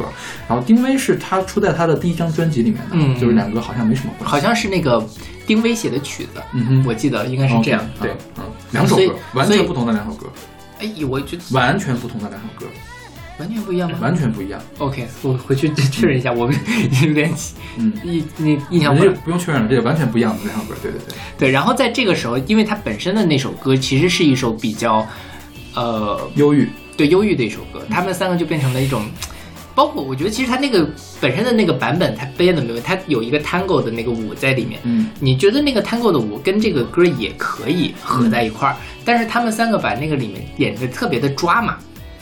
呃，张萌的那个海豚音在，因为你看的那个后面是修过音的嘛，嗯他在一开始那个海豚音真的非常的崩溃，嗯就是他们赵赵，就是那个音乐总监过去了，然后他这那个张萌说，哎，我给你们修一段海豚音，就开始唱。赵赵说，你的这个音准呐、还是要注意一下。张萌说，哎呀，我音是准的，只是因为我没有和。张说啊，好，那是可以。然后呃，这是张猛的部分，伊能静的部分是什么呢？他就说这个歌你要唱的淋漓尽致，你一定要把你的这个特点给发挥出来。这时候就像个我我看到伊能静她唱的那一句，然后我迅速就把它关掉了，就是我没有办法看这样的东西。是像个孩子这个哭闹嘛，就啊就歇斯底里的那种感觉。但是他就慢慢的跟他本身的这个歌想体现出来的东西就离开了。呃，你先说完，嗯我我有别的意见。对对，然后呢，在整个的时候，黄圣依就在旁边看戏嘛，嗯，然后到最后的真的表现的时候，你我这这这个演出是我不太喜欢的一场演出，他们在三互相在那叼玫瑰花啊，然后还有他们的那个。表演让我觉得非常的诡异，包括就是我哭，他在这里面为什么我说张萌呢？就是他也是我哭了，我装的，他一开始还是那种特别丧的表情，然后突然一下子就开始笑起来了，是在演出的过程中吗？就是演是演出结束？演出 ending 的部分，但就他一般都会有一个定格的嘛，嗯但它定格定的特别短，一下就是回过了回来的那种感觉，你就让人觉得这个不太不太能欣赏得起来的这个东西。嗯你说它差嘛，好像也没有差到什么程度，因为三个人唱歌也都 OK，嗯但是呢，就是没有办法喜欢上这个演出。，OK，对，嗯，小叶老师喜欢这个演出吗？油腻，油腻是吗？但是莫名很适配他们三个人。对，就是就你可以想象，哎，对他们三个人的演出就是这个样子。虽然你注意点，不要把咖啡喷出来。好的，好的，好的，就好适合他们三个，就是油腻的恰如他们仨。然后当就是就是小老师说到说，就是演出之前可能有一个备采，然后就是说张萌，然后就是说。就是就是描述他们三在可能在那个就是训练厅里面的时候吵得不可开交，然后那个节目还硬生生的要给一个他们三个，然后在这个宿舍里很温情的片段，然后备采里张萌会说啊，我们三个性格虽然都咋咋呼呼，但是性格就是这么的搭，大家其实可以玩到一起。弹幕里就会有评论塑料，就是说，刚才小马提到一个事儿，就是说这个他们这个改编跟原来丁薇想表达的东西不一样，那是不是说就一定要按丁薇想表达的东西来走呢？那我觉得也不是，是比如说兰花草，他就没那么干嘛。对对对你说兰花草要跟有胡适的那个对，然后油腻，你觉得 Tango 搞得特清新合适吗？我觉得不合适，Tango 就是油油腻腻的东西啊。呃，我我我觉得不是，就是因为他在每一个时候他会给大家看说那些专业的演员他们会打样嘛，然后让大家去选这个 tango 或者说这首歌演出来什么样，那个里面我觉得是合适的，嗯就是合理的 tango 跟这个歌融在一起，它有一点风情，但是它又不油，就它不会让你觉得油到有点不舒服。嗯但是他们这个就是让我因为是这样，因为你们之前看了中间的综艺的部分，嗯你们对黄圣依、对伊能静、对赵萌都有一个非常负面的看法。我没有带着这个看，啊所以我并没有觉得这个演出很有问题。OK 对，很有可能是一个立场先行也一个事情。也有可能啦。但就像。就是如果他们没有雕玫瑰花那个 part，我会觉得他们 tango 那个 part 还不错。雕玫瑰花那个地方让我有点不舒服，你知道吗？就三个人就是苦大仇深的互相叼玫瑰花而。且而而且还没有和那个音乐的点踩得很准。OK，呃，对，就是他们三个人那个表情很狰狞的互相叼玫瑰花，好像在那抢抢东西一样。OK，其其实其实这个就是我当时在微博上看很多人来嘲这一点，我我其实啊我当时我就没有想明白为什么大家会嘲这些东西。啊那我觉得大家可能更是因为看到了前面的，就是就是觉得几个人不好，嗯所以要嘲他们。嗯，我觉得是有这样的。有肯定会有这样的立场。对对，而且这个立场可能还占的比较大。但但我就觉得掉玫瑰花那段。真的是不可以，就是我就觉得是什么钟丽缇、阿朵在那里用那样的一个表情雕玫瑰花，我也不可以。OK，但他们就不会设计这样的桥段。是，然后那个，反正我自己觉得，但说实话啊，我看了两期之后，我觉得这些人就是他傻呀、自信啊，或者怎么样，都还是我现在已经讨厌不起来了，那就很 real，嗯，就是你这个人就这样的，OK，我接受就好了。包括伊能静那个哭着笑，哎伊能静就是那样的抓妈的性格，她就是每天都在做抓妈的事情，她就是爱的死去活来的。我接受了她的这样的人设，我觉得哦，这也合理，嗯所以就不讨厌。对，就所有的这些姐姐中，我没有一个是讨厌的。但我个人还是觉得 real 跟 real 之间是有区别的。比如说，宁静也很 real，嗯嗯，但宁静 real 完会让人喜欢。对对对，嗯，这个就不喜欢嘛，但就不至于讨厌的程度。OK 是，就是不会想跟他做朋友了。如果在现实生活中，然后多说一句，我觉得黄圣依的唱功还可以吧，呃就是她唱歌其实就是，嗯起码是中规中矩，是是是不是不像张雨绮那么王张雨绮、王丽坤那样的，就是你能听出刺儿来那种。对对对对但她是呃比在座的各位都要厉害。是的，是的，是的。包括我觉得他这首歌，其实我还觉得是的，我觉得就你闭上眼睛看，闭上眼睛去听的话，是绝对是没有问题的。嗯就是我或者是去掉玫瑰花那一段，嗯绝对是没有问题的。对，但是他那个美式大颤音是让人觉得稍微有点土，呀，你就公演的时候不明显，他平时练的时候就是特别的浮夸啊。除此之外，我觉得整体还算是演员党。接接下来我们会讲几个演员嘛，这他是演员党里面比较好的一位。对，因为你像平时练啊，平时练当然是那样啊。一般一个歌手到录音棚里面录音，这首歌怎么得录一整天吧？你不能拿一个刚开始录的效果跟最后拿出来的这个效果去比，去嘲笑他最开始土啊或者是什么的。嗯制作人干嘛呢？制作人把这个土的地方都给你去掉最后反正呈现一个比较好的结果。对对对，所以黄圣依唱片的里面的会比他现场好其实。他的唱片是我去听了几首歌，就出乎我的意料了。嗯我之前觉得刘涛已经算是那个唱普通的芭乐流行里面的女歌手比较不错的，但我觉得黄圣依比刘涛唱的好。OK，嗯她是你你她音色也挺挺好的，就是你不能说它有多独特吧，它音色不错，而且它是有细节的。那多少它的这个北电的这个经验，我觉得可能是对它有帮助的。讲台词对你这个。歌曲的情绪的呈现是有帮助，所以它歌曲是很有情绪的歌曲。是的我觉得这样就算是一个已经在水准之上的流行白乐了。嗯嗯，对对对。OK，那我们来听这首来自黄圣依的自传体歌曲《黄圣依》。这星期约我在上海四季酒店的咖啡厅，于是我拍了一部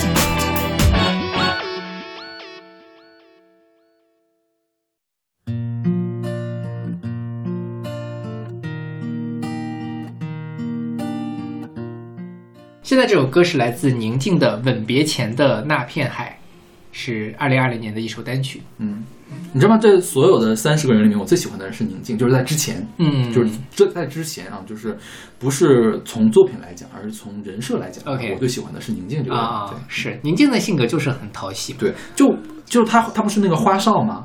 花少不是很有名，有花学。花学我觉得花少里面就是撕逼的那几个人里面，我觉得宁静是最正常的一个人了，就是最。他虽然也是有一些地方做的不太好，但是我觉得他比那几个人要强很多了。毛阿敏、许晴还有郑爽，对，比那几个人要强很多。我觉得就是就是，呃宁静还没有招人讨厌，嗯。那几个人有点招人讨厌了。OK，你看过《花少》吗？花少二》我没有，我没有看华少，我就是也是看了就是那种解析帖嘛长篇分析，对长篇化学教材，就包括这个什么，这说实话，我现在觉得那个节目好精彩啊，就是真的是旅行类真人秀的巅峰之作。就大家喜欢看我这个真的所有真人秀的巅峰之作。再怎么你能看到许晴和宁静那样的巅峰对决？对我觉得没有，还有毛阿敏。是是，还有郑爽，郑爽在那边很重要，郑爽是所有事情的催化剂。哎，我就真真是我觉得我我不应该去看这样的东西，因为我是一个其实是一个唯唯作品论者。啊啊，对，但是呢，我一旦看到郑爽那个样子，我之后怎么也喜欢不起来郑爽。啊虽然可能她真的没有也没有什么好作品，对对对真的没有好作品。郑爽的人生的最好的作品，应该就是一起去看雷震雨吧，想翻个白眼。那真的是他人生最好的作品了。对 OK，，OK，我们说回到宁静这件事情嗯，宁静是呃大家都很熟悉了，是个演员嘛，他也最出名的是那个《黄河决裂》，然后《阳光灿烂的日子》，包括他的什么《孝庄秘史》。嗯，对我觉得可能在大众之间最出名的是《孝庄秘史》，是的因为它是个电视剧，对大家都会看。像什么《红河谷》啊那些的，还有《阳光灿烂的日子》，可能看的人会稍微少一些，是是是但是那个可能是更有逼格的东西。对对对，所以是宁静是一个既有逼格又有流行度的一个人。是的，对。然后他那个靠《阳光灿烂的日子》，应该还拿过金鸡奖或者百花奖之类的，就是也是影后级别的人物了。他是红河谷拿的百花奖。OK，嗯宁静就是就是中国电影一百年的时候，他们评了中国电影一百年的一百位电影人，嗯宁静就在其中。OK，所以他在这个历史上也是有一个比较高的一个评价的一个人。对，而且你不得不说他的那个性格很鲜明。就是他在演塑造角色的时候，他是有那种女性的韧劲儿和那什么在，嗯但是他也可以柔情似水。就像《孝庄秘史》里面，他的层次很丰富。嗯，她孝庄不是说我就是一个大女主的现在的这种大女主角色，她有她很真实的情感，以及她有她的这样的权谋，她能够把它结合在一起，而不是现在像比如说范冰冰拍《武媚娘》，就是我要谈恋爱啊，所有人都爱我啊，然后我不是为了权力，我就是因为爱情，所以我要当女皇帝这样的，就就很扁平化。对，所以这就是宁静她高级的地方。嗯嗯对。然后后来反正大家就很很知道就是花少二嘛，然后再就是他在真人秀上的这个表现被大家所熟知，嗯但其实是那个时候我觉得是给他带来一些争议的，还是对。然后他后来是跟那个乐嘉是吧吵架，是在最强大脑还是什么的？啊、然后就跟乐嘉在节目上当庭撕起来了。OK 就是大家是一边倒的支持宁静，嗯就觉得乐嘉这个人太没有水准了，嗯，OK 对，就很容易被激怒啊，呃怎么怎么的。对对对，宁静就是这样，就是他就是敢爱敢恨的，然后直来直往的这样的一个性格，然后还挺因为。我还看了很多宁静的访谈。OK，他就他在这里面也很愣嘛。你要跳舞吗？我不想跳舞。那你是不跳吗？那也不是。对，我想尝试，但是我又我又我我又不想做，就他就这样。但是你不会觉得这个人神经病，嗯你就觉得他就是那个样子的。对，而且他有，关键是他有资本做这个事情。对对对就是你觉得他确实很牛逼啊，他他是一个牛逼的人在说牛逼的话，是他不是说那种狂妄自大的人，就不是杜华在说牛逼的话。对对对对这人觉得你杜华，你凭什么说这种话？但是感觉宁静，可能大家还都是唯结结果论者吧，就是是觉得这个人有成就就可以这样，还是怎对样？也也也不仅仅是，就还有一些，就是可能也是综艺特意呈现出来的，但是呈现出来的细节是说，一开始他可能不不会想穿那个，就是导演组统一提供给的衣服，嗯，然后后来就等大家一起训练的时候，看到所有人也都在穿那个衣服，那就他就偷偷换上，就是他就那个他突然间这个团魂燃烧了。对对，对。包括他一开始跳舞，他就说我不想跳，然后什么什么，但最后你发现跳跳的很好，唱的也很好，或者训练的时候他也很积极努力，对，他是那种说我很很很很张扬，个性张扬，但是我不会挑事儿的那种人。嗯所以同样是个性张扬，他就在这个节目的真人秀部分比黄圣依要讨喜很多，嗯比张萌和伊能静要讨喜很多。就是您是那种人不犯我，我不犯人，然后大家对对对都知道他花少里面他很厉害，谁也不敢惹他。对对对是是是 你看杜华在他面前就是唯唯诺诺，是是是是，就是宁静是，而且他就一开始采访的时候就介绍一下自己啊我在混了这这几十年了，大家都不认识我，那我太失败了。白干了。对，然后宁静其实在这个唱歌界也是有一定的知名度的。那她最著名的就是中韩歌会唱的《Loving You》。对，对，那是真的海豚音是吧？就是有些人觉得说是对，说是那个是是那个修的或者怎么样，但总之他唱功是不错的。呃，对，嗯。是起码是唱，不能说唱功不错吧，是呃唱音感是很好的，嗯。就唱商很高，相当于是对对。是的，他我我我今天来之前刚看了，他是在什么北京的一个节目上唱华晨宇的那个歌，翻唱华晨宇的一首歌啊啊。对。OK，对，就是他的低音和中音和高音都很好，嗯。就是有范儿 OK 而且就是是真的好听的那种，出乎你意料的好听的那种。是，所以他来上这个节目真的是很很合适。对对，我觉得宁静一定会是 C 位，嗯最后的。呃，我觉得 C 不 C 位都无所谓了，反正嗯他就是不会特别差就是。是是是，对，然后我们说一下宁静的录音室专辑。嗯，宁宁静今年才出了一本录音室专辑，叫什么来着？我都忘了。忘了。对他，他那个发的还特奇怪，是分两本一批来发的。然后我们没有选里面的歌，因为我觉得里面的歌实在都不值得一选。然后选了这个《吻别前的那片海》，嗯是吧？呃，这个也是他这个选秀出来之后才发的出舞台的，就他当时选秀上，他这个节目里面唱了这首歌吧，应该是。是吗？好像是出舞台出舞台的时候唱的就是这首歌，对对。然后呢，我觉得这个录音室单曲已经是他最好的录音室单曲了。OK，对，我不知道为什么他所有的翻唱都唱的特别好，一旦让他自己来选歌的时候，他的审美就好像一下就崩坏了。就是就是他去年那张专辑啊，就是感觉他没有搞清楚定位，嗯，他要用那种小女孩的声音来唱歌，就是嗲嗲的那种那种声音。我觉得宁静真不适合那样的歌，对对对还是有歌路的，就是是有限制的。是的。然后选的歌呢，特用的特别的九十年代。不是说我现在复古去用一个现在的方式去模仿九十年代，或者让让那个变做一个新的九十年代的一个歌，而就是九十年代，就是觉得那个时候才会出的写的歌出的歌，所以我觉得他的专辑我非常的不喜欢。但是呢，我一看到他的现场，我觉得特别的喜欢。嗯，就是有一说一，就是我不知道为什么宁静会这么割裂啊，就是、嗯对，可能还是需要，可能因为他的主导性太强了，嗯但是他可能对审美的把控并没有那么好。你像他在这个节目上，无论是唱《兰花草》，无论是唱这个那个什么歌来着，《Flow》嗯，这两首歌，最后的艺术把控不在他，对，他呢，他呢可以很好的传达出来这个别人的这个艺术的这样的一个追求，就会描述出一个很好的这样的一个状况。是他是一个好演员，但他做不了导演。对对对，大概是这样的一个感觉。对，所以就我觉得就是你会觉得单听他的歌不怎么样，比如说，然后在他的现场觉得很好，我觉得也就是他自己的人物性格，或者说他自己的那个就他自个人魅力很强，对个人魅力所给他加的但。这这是一方面，另外一方面就是你，因为你可能没听他那张新专辑，嗯就是你会觉得，就是宁静个人魅力再怎么强，那首歌也不行，就是他他、啊就是他已经低于水准线的那种东西了。那这就是他自己的那个问题嘛，或者说他的制作团队的问题。当然，还有一个问题就是说，不是所有的歌手都可以做一个好的录音室歌手，也不是所有的歌手都可以做个好的现场歌手。像宁静，我觉得他是更偏向现场型的。就是说，为什么说华晨宇一直没有出圈的歌，但他的现场都那么好？因为他是一个表现型的这种歌手，嗯他在现场最能激发他的这个能量。平类似的还有之前的平安，嗯，平安也是他在现场你会觉得这个人唱歌真好听，嗯一旦听他录音室专辑。哎呦，就脑仁儿疼，你知道吗？就那种感觉。我觉得宁静也是这样的。宁静她现场，她她，因为一旦到了现场，就不光是音乐的部分了，嗯你的表情、你的动作都会为你加分。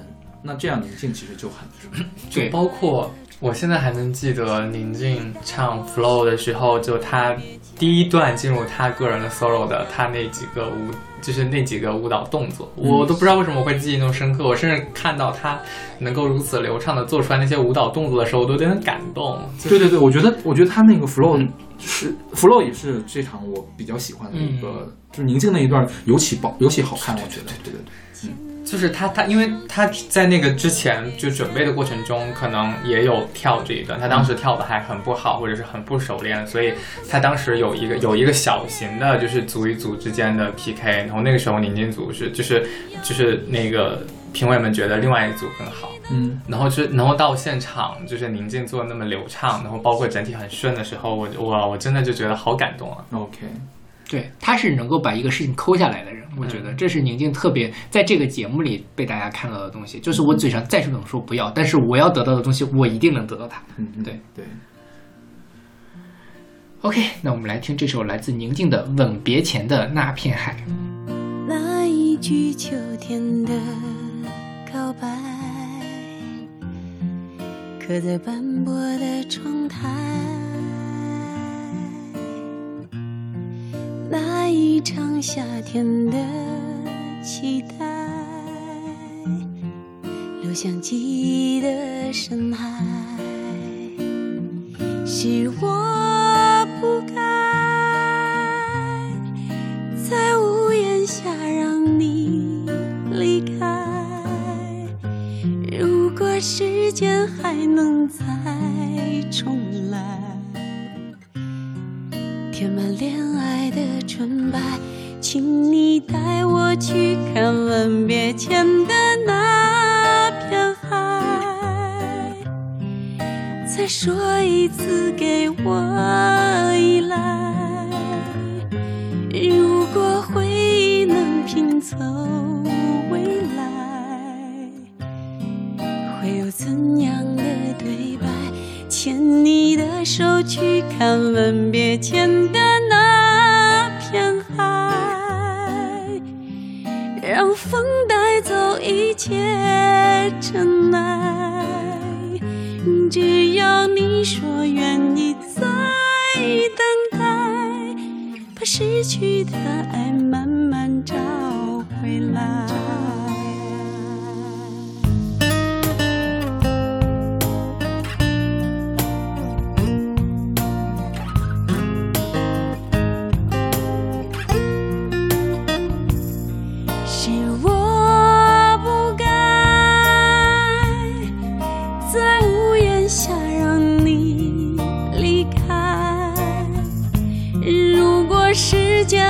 能再重来，填满恋爱的纯白，请你带我去看吻别前的那片海。再说一次，给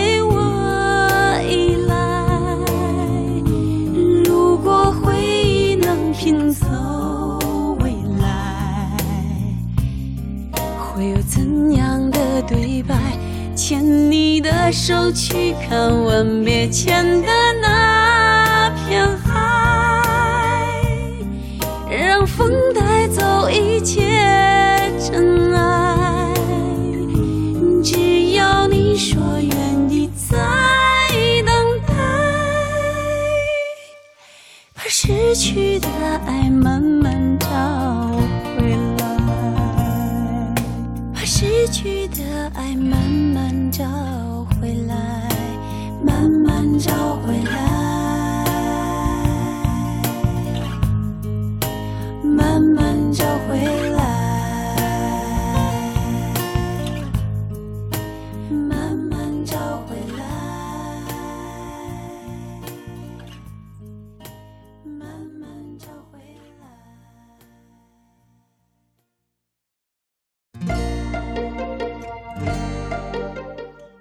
现在这首歌是来自陈松伶的《晴天》，是出自她九八年的专辑《同龄女子》。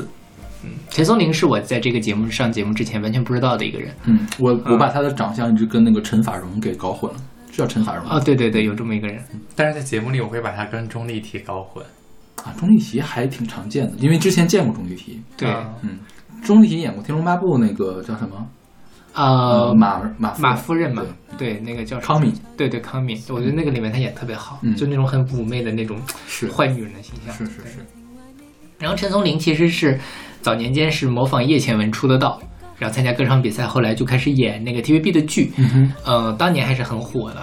后来就因为生活不顺吧，然后包括他自己还得过那个卵巢肿瘤，嗯哼，然后就是治病花了很长的时间。但那个时候他也收获他人生的幸福，就是他跟一个比他小八岁的内地女演员哦男演员 张铎两个人在一起了你也蛮。可惜嗯。张铎演过什么？张铎也挺有名的人吧？没有那么有名吧，就也是二三线的男男演员。对。OK，然后呃，所以现在大家看到陈松伶的东西，基本上都是他的这种什么人生波折、知音体的那种东西，就是啊，这个什么这个什么曾经的呃 TVB 台花，终于兜兜转转收获自己人生幸福这样的故事。对。然后呃，刚才邵老师说，就我们在私底下说他他没有特别喜欢的陈松伶的歌是吧？嗯？对，嗯，就是选了半天没有选出来。但这首歌其实我自己还蛮喜欢的，这是那个什么，这是呃滚石的那种精选，个人精选，陈松伶的第一首，我就觉得哎还挺好的。而且我这首这首歌有那种港乐的那种气质，你放到现在也不会觉得特别过时。我觉得这首歌挺适合给杨千嬅唱一下的，杨千嬅对就是呃有一点点灵动，但是就是那种小女生的感觉。对，然后这首歌其实是当年的一个 T TVB 的电视剧叫做《大澳的天空》嗯哼，里面的主题曲，那个也是陈松伶演的，所以他基本上就一直是这样的这个一边唱歌一边演戏的这样的一个定位。OK，嗯。然后在节目他当时出道的时候不就唱《天涯歌女》吗？他演的周璇，对对对对，演的周璇，然后出的《天涯歌女》的专辑。嗯嗯，当年的陈松伶，现在陈松伶长得完全不一样，当年还是漂亮的。你的言外之意是现在在其实不出彩，因为毕竟一方面年纪比较大，另外一方面他现在脸圆了，OK，我觉得可能跟他之前治病会有一些关系。OK 对，他就长得有点像稍微年轻一点的杜丽莎，我现在觉得，OK，对，就不是那种特别美艳的女、美艳动人的女子了。嗯哼然后在这个节目里面，因为她也没有不是特别那个什么，就没有很大的表现空间，就被淘汰了。嗯哼，但是所以她的她的亮点在什么呢？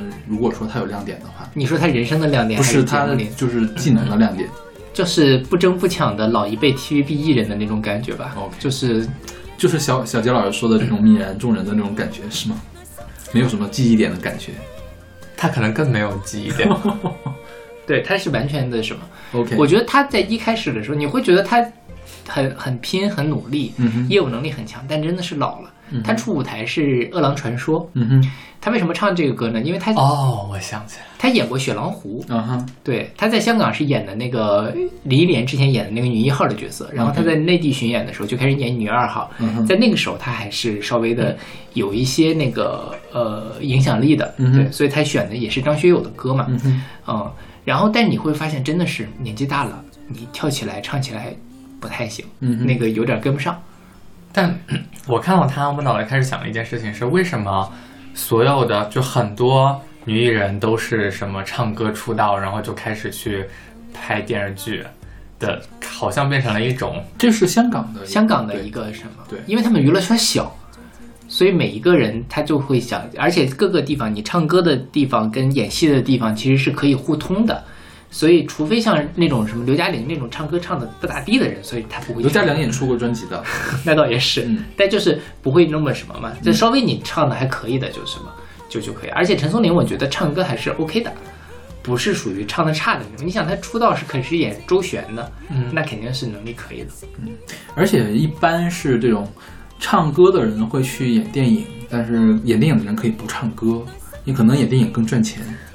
对这其实是我好奇，就感觉好像就是在现在的一个就娱乐体系下，就是演电影或者是演电视剧，就变成了一个好像大家最终的归宿，就是、呃，赚钱吧，主要是音乐工业被打坏了嘛，嗯，没有音乐工业了。现在，嗯对，做音乐不赚钱。现在音乐音乐是一个锦上添花的东西，嗯。然后就是争口碑的一个东西，争逼格的一个东西，是次要的一个东西。对，对，对，李荣浩还去演电电影呢，哦，这这就很很烂了。对，也不是所有人都能演电影，你还是得长得好看才行。嗯也不用长得好看，你得有演技。对对对，嗯，陈松伶，我看他早期的时候跟温兆伦合作过特别多的歌。是的对，我一我一开始选的是一个九二年的什么《仙侣奇缘》的那个主题曲，对那个就更加的香港风，特别像黄沾写的歌。我觉啊得我没有看是谁写的，就是更像上一辈儿的这个香港的这种歌。对对对对，是的，嗯。OK，那我们来听这首来自陈松伶的《晴天》。心中多向往身邊這樂園，多一些轉變留下多一點眷戀。浮名無益罷了，钱财如何预算？求一天海心笑，从前情怀未了，日后如何幻变？来一个合照，将开心笑容画上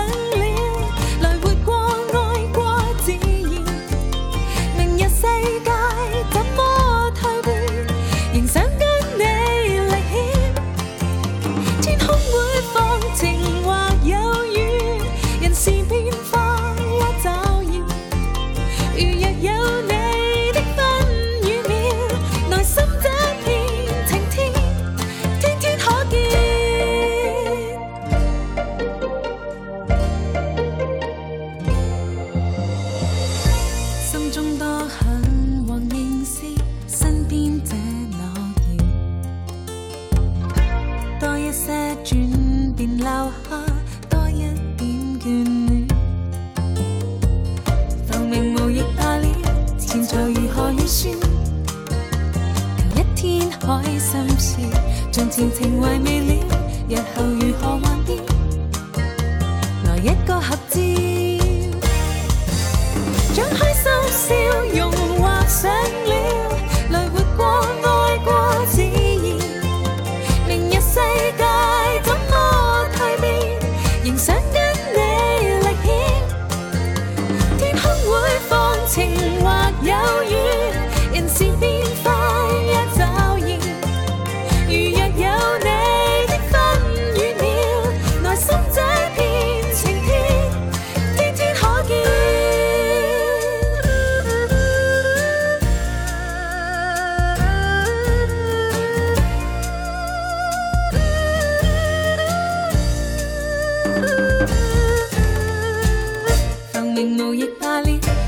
如何预算？求一天开心笑，从前情怀未了，日后如何幻变？来一个合照，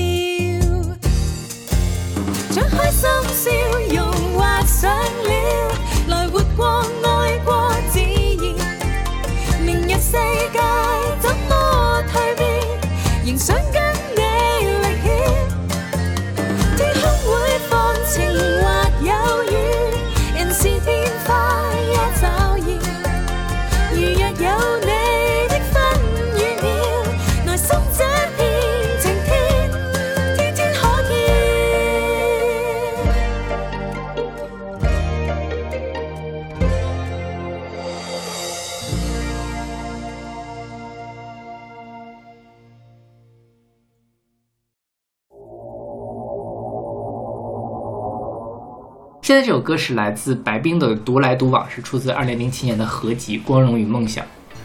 然后白冰呢，他是个演员，嗯他之前他只出过这首歌，应该嗯，他还有一些零散的歌。OK 对。然后他的为什么能出歌呢？是因为他是签的英皇，嗯他当年叫做英皇的内地一姐。但是众所周知，英皇没有什么内地艺人，所以他这个一姐很虚。嗯哼对。但因为他是英皇的内地一姐，所以他其实资源当年还是不错的，接了一些这个什么，他他也演了那个电视剧的神话，就是刚才金莎演跟，胡歌一块儿演是吗？忘了是谁了。他就唱过神话主题曲。OK，嗯就是那个那个《星月童话》那个金莎唱的那个歌，那个电视剧嘛。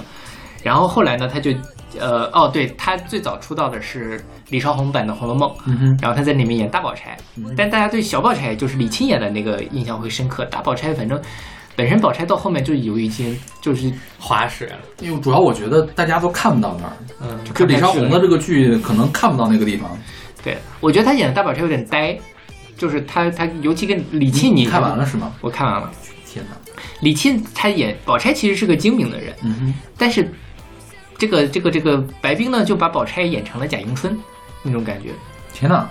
呃我自己印象中哈，就是因为这也和节目里的我对白冰的感觉是一样的，啊她就变成了一个单纯的、长得还挺好看的离异的中年妇女，啊，哦是这样吗？对，为什么还要离异呢？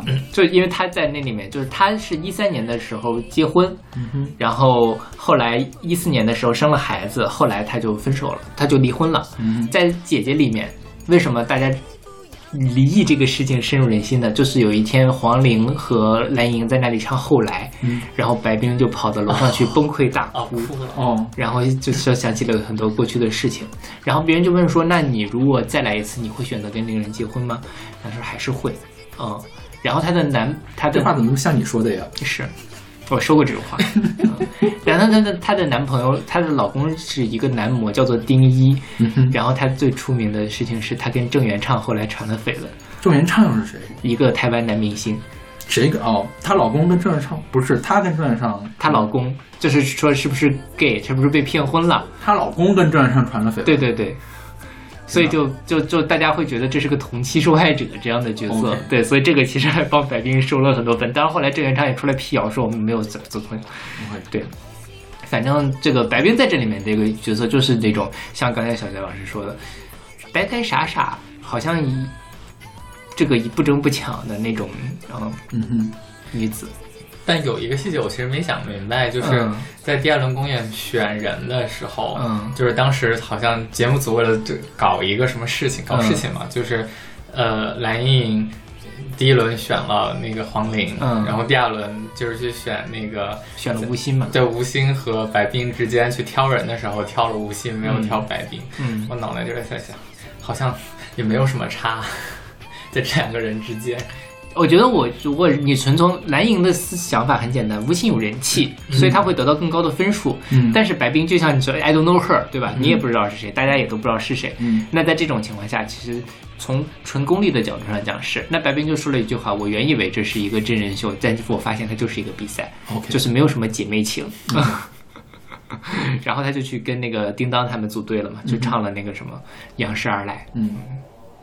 所以仰视而来后来排到了》，倒数第一。啊，他他们他是倒数第一啊！对，天哪，就是蓝盈莹排到了多少呀？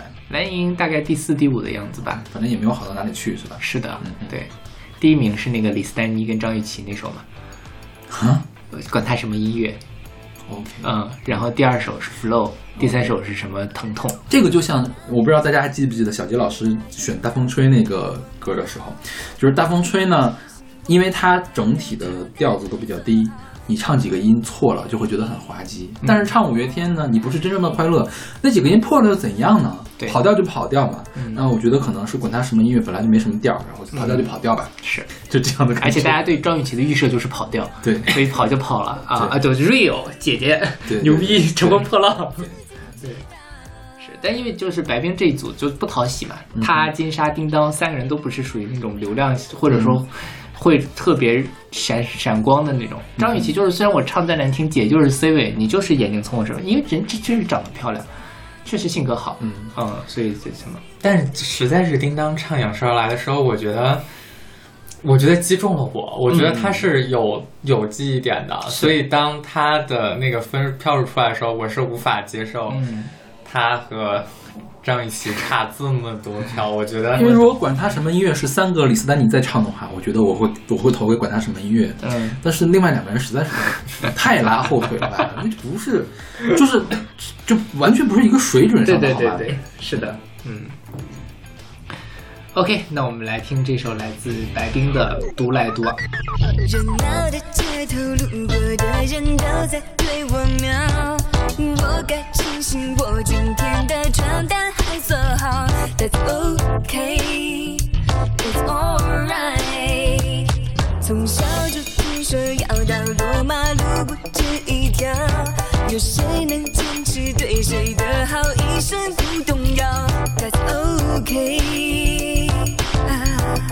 我自己知道。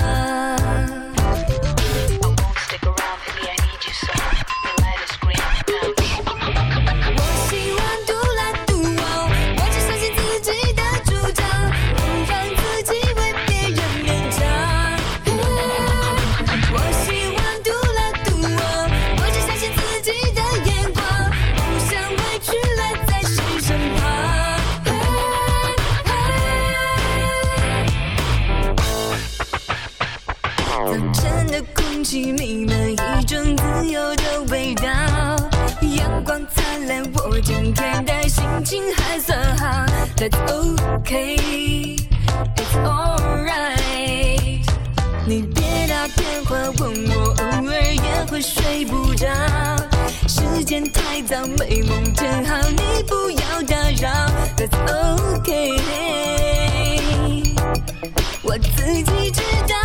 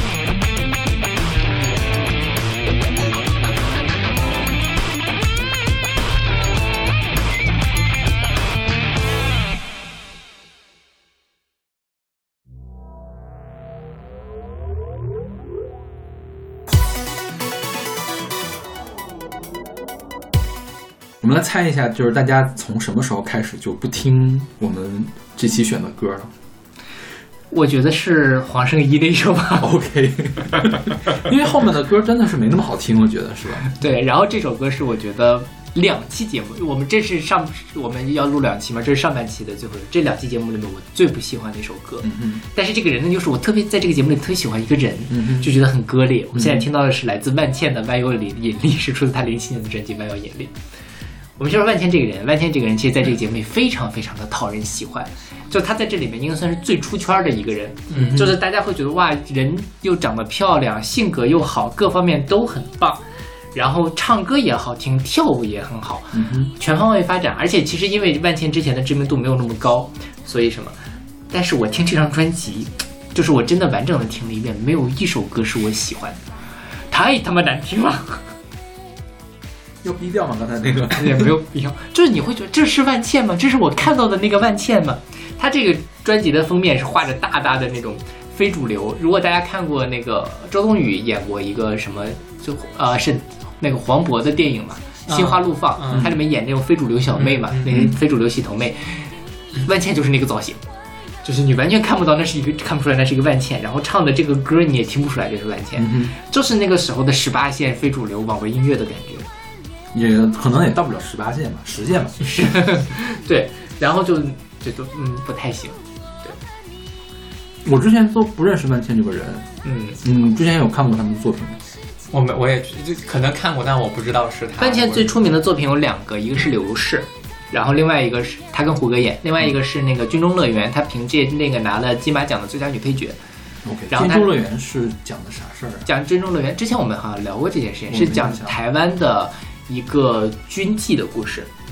所以大陆人居然那个时候可以演这样的陈建斌嘛，陈建斌那时候凭借这个拿了金马奖的最佳女主男主角。是陈建斌吗对，陈建斌是男主，？OK，然后还有阮经天，陈建斌拿过两次男主吗？就那一次，他那一年同时拿了男主、男配和导演呃导演。对哦他，他凭借这个拿的男配，OK 嗯，但那一年他又凭借一个勺子拿了男主和最佳新导演嘛。OK，然后万茜在那里面演了这个女配角，就是呃拿了金马奖，特别印象很深。为什么我以前当年也不喜欢万茜呢？她就穿了一身龙袍，嗯就是范冰冰到那那时候很喜欢穿龙袍嘛，嗯但是她就没有把那件龙袍撑起来上去领奖，说我有一天还要过来拿女主，嗯给人感觉野心很大。但那时候其实大家不太喜欢野心大的女人那种感觉。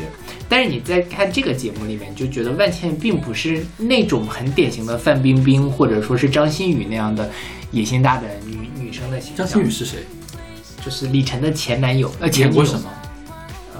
没有，呃，天龙就是那个《神雕侠侣》里面的李莫愁啊，我知道是谁啊、了。对，就是呃，因为为什么说张馨予？因为她也穿过龙袍，他们三个都穿过龙袍，嗯嗯，她没有那么明显的野心，反而你会感觉这是一个有才华的、有才情的一个女演员。你在所以在这个节目里面还是讨喜的。嗯，但我最近也在看网上有很多人在黑她，反正谁红就黑谁。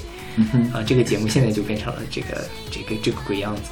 我觉得万茜也一定会出道，在这个节目里。会，因为因为她确实人气很高，是，但但我其实还是在想的事情是，为什么就是她的专辑会做成这样？有没有什么原因？没有好好做吧，因为那个时候是个潮流，大家都要插一脚。就是那个时候唱片工业还没有完全坏掉，我是一个演电影演的还不错的人，那我就做一张专辑试试看。然后，但有没有找到特别好的制作人，然后就随便做出来就长这个样子了。范冰冰也出过专辑，也就那么回事儿嘛。对对对，是。但是范冰冰的专辑比这个好一点，我觉得。就是我觉得对，毕竟呃，他他们并不像是像赵薇和周迅那样。嗯赵薇，你想说她早期的那种什么小燕子啊，什么唱波浪鼓嗯我觉得小燕子跟这个就是一样的，我觉得比这个好，因为赵薇因为那个是翻唱的，因为原曲好。如果对对对要找人来写的话，也就这么烂。也就是这样，对。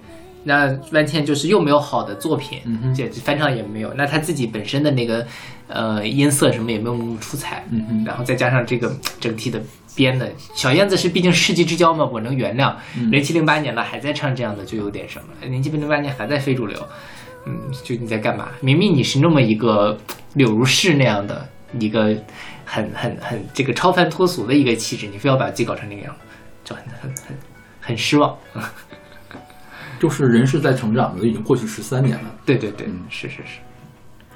然后，所以万茜在节目里面的表现，我觉得我都没有注意过她。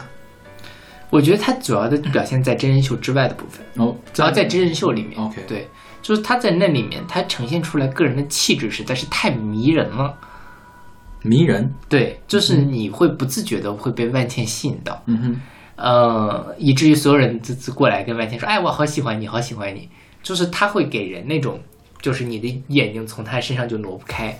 但她那个还不像宁静一样，宁静是那种美艳的那种感觉，她就是在那这发着光的。嗯但万茜那种就很温和，但是你仍仍然没有办法忽视她的存在。嗯哼，清河的大姐姐，谁？也也不不是也不是。清河大哥，对对对对对，但我觉得有一点，有一点，有一点，对对有一点。对，是，所以万茜现在是变成了那个这个鸡圈女神嘛，就是那个那个 lesbian，就是哦女同性恋也会很喜欢的一款的那种呃角色，嗯是 OK 就下一期我们还会聊讲到那个李斯丹妮，OK，但是也会有一些这方面的话题。嗯，然后这个万茜第二场，刚才我们说过，她唱的《Manta》是吧？嗯，那个已经说过，就是 Auto Tune Auto Tune 把它完全给抹掉了。对对对，第一场唱那个 Beautiful Love，我觉得这个、这个歌可以在这儿说一下。嗯，因为那个万茜、陈松伶、金莎，我们都说过了。对对海陆我们没选的歌，就唱一个朱定熙，朱定熙下下期我们再说嘛。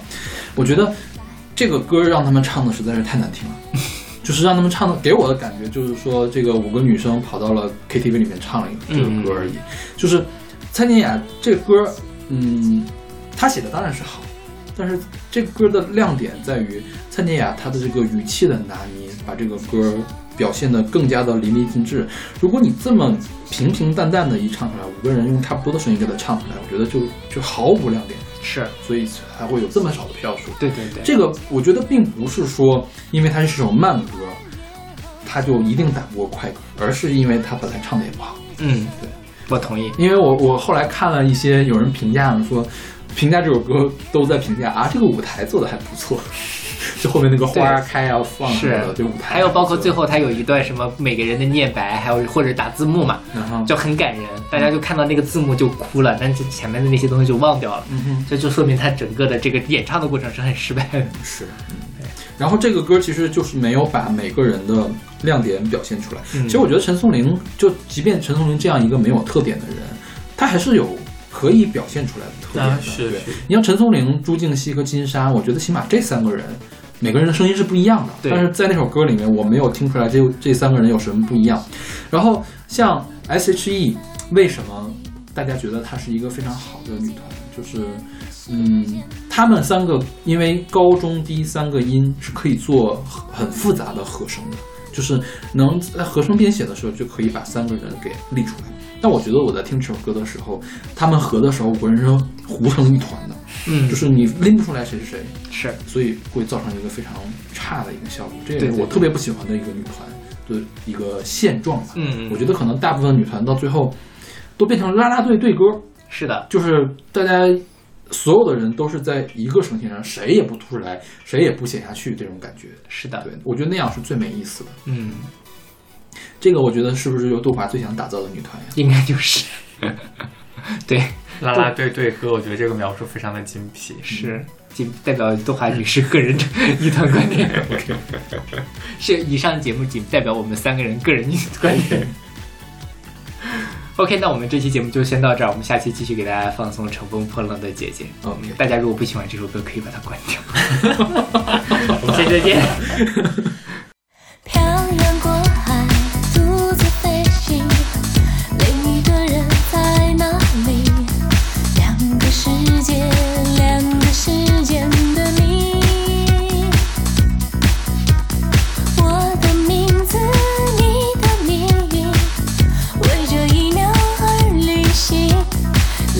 心跳，因为什么向前进？